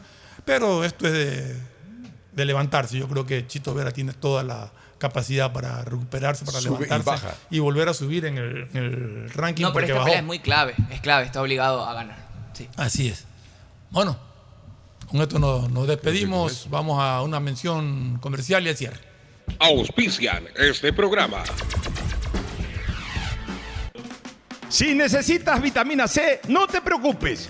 Pide las tabletas masticables y tabletas efervescentes de genéricos Equagen, 100% de calidad y al alcance de tu bolsillo.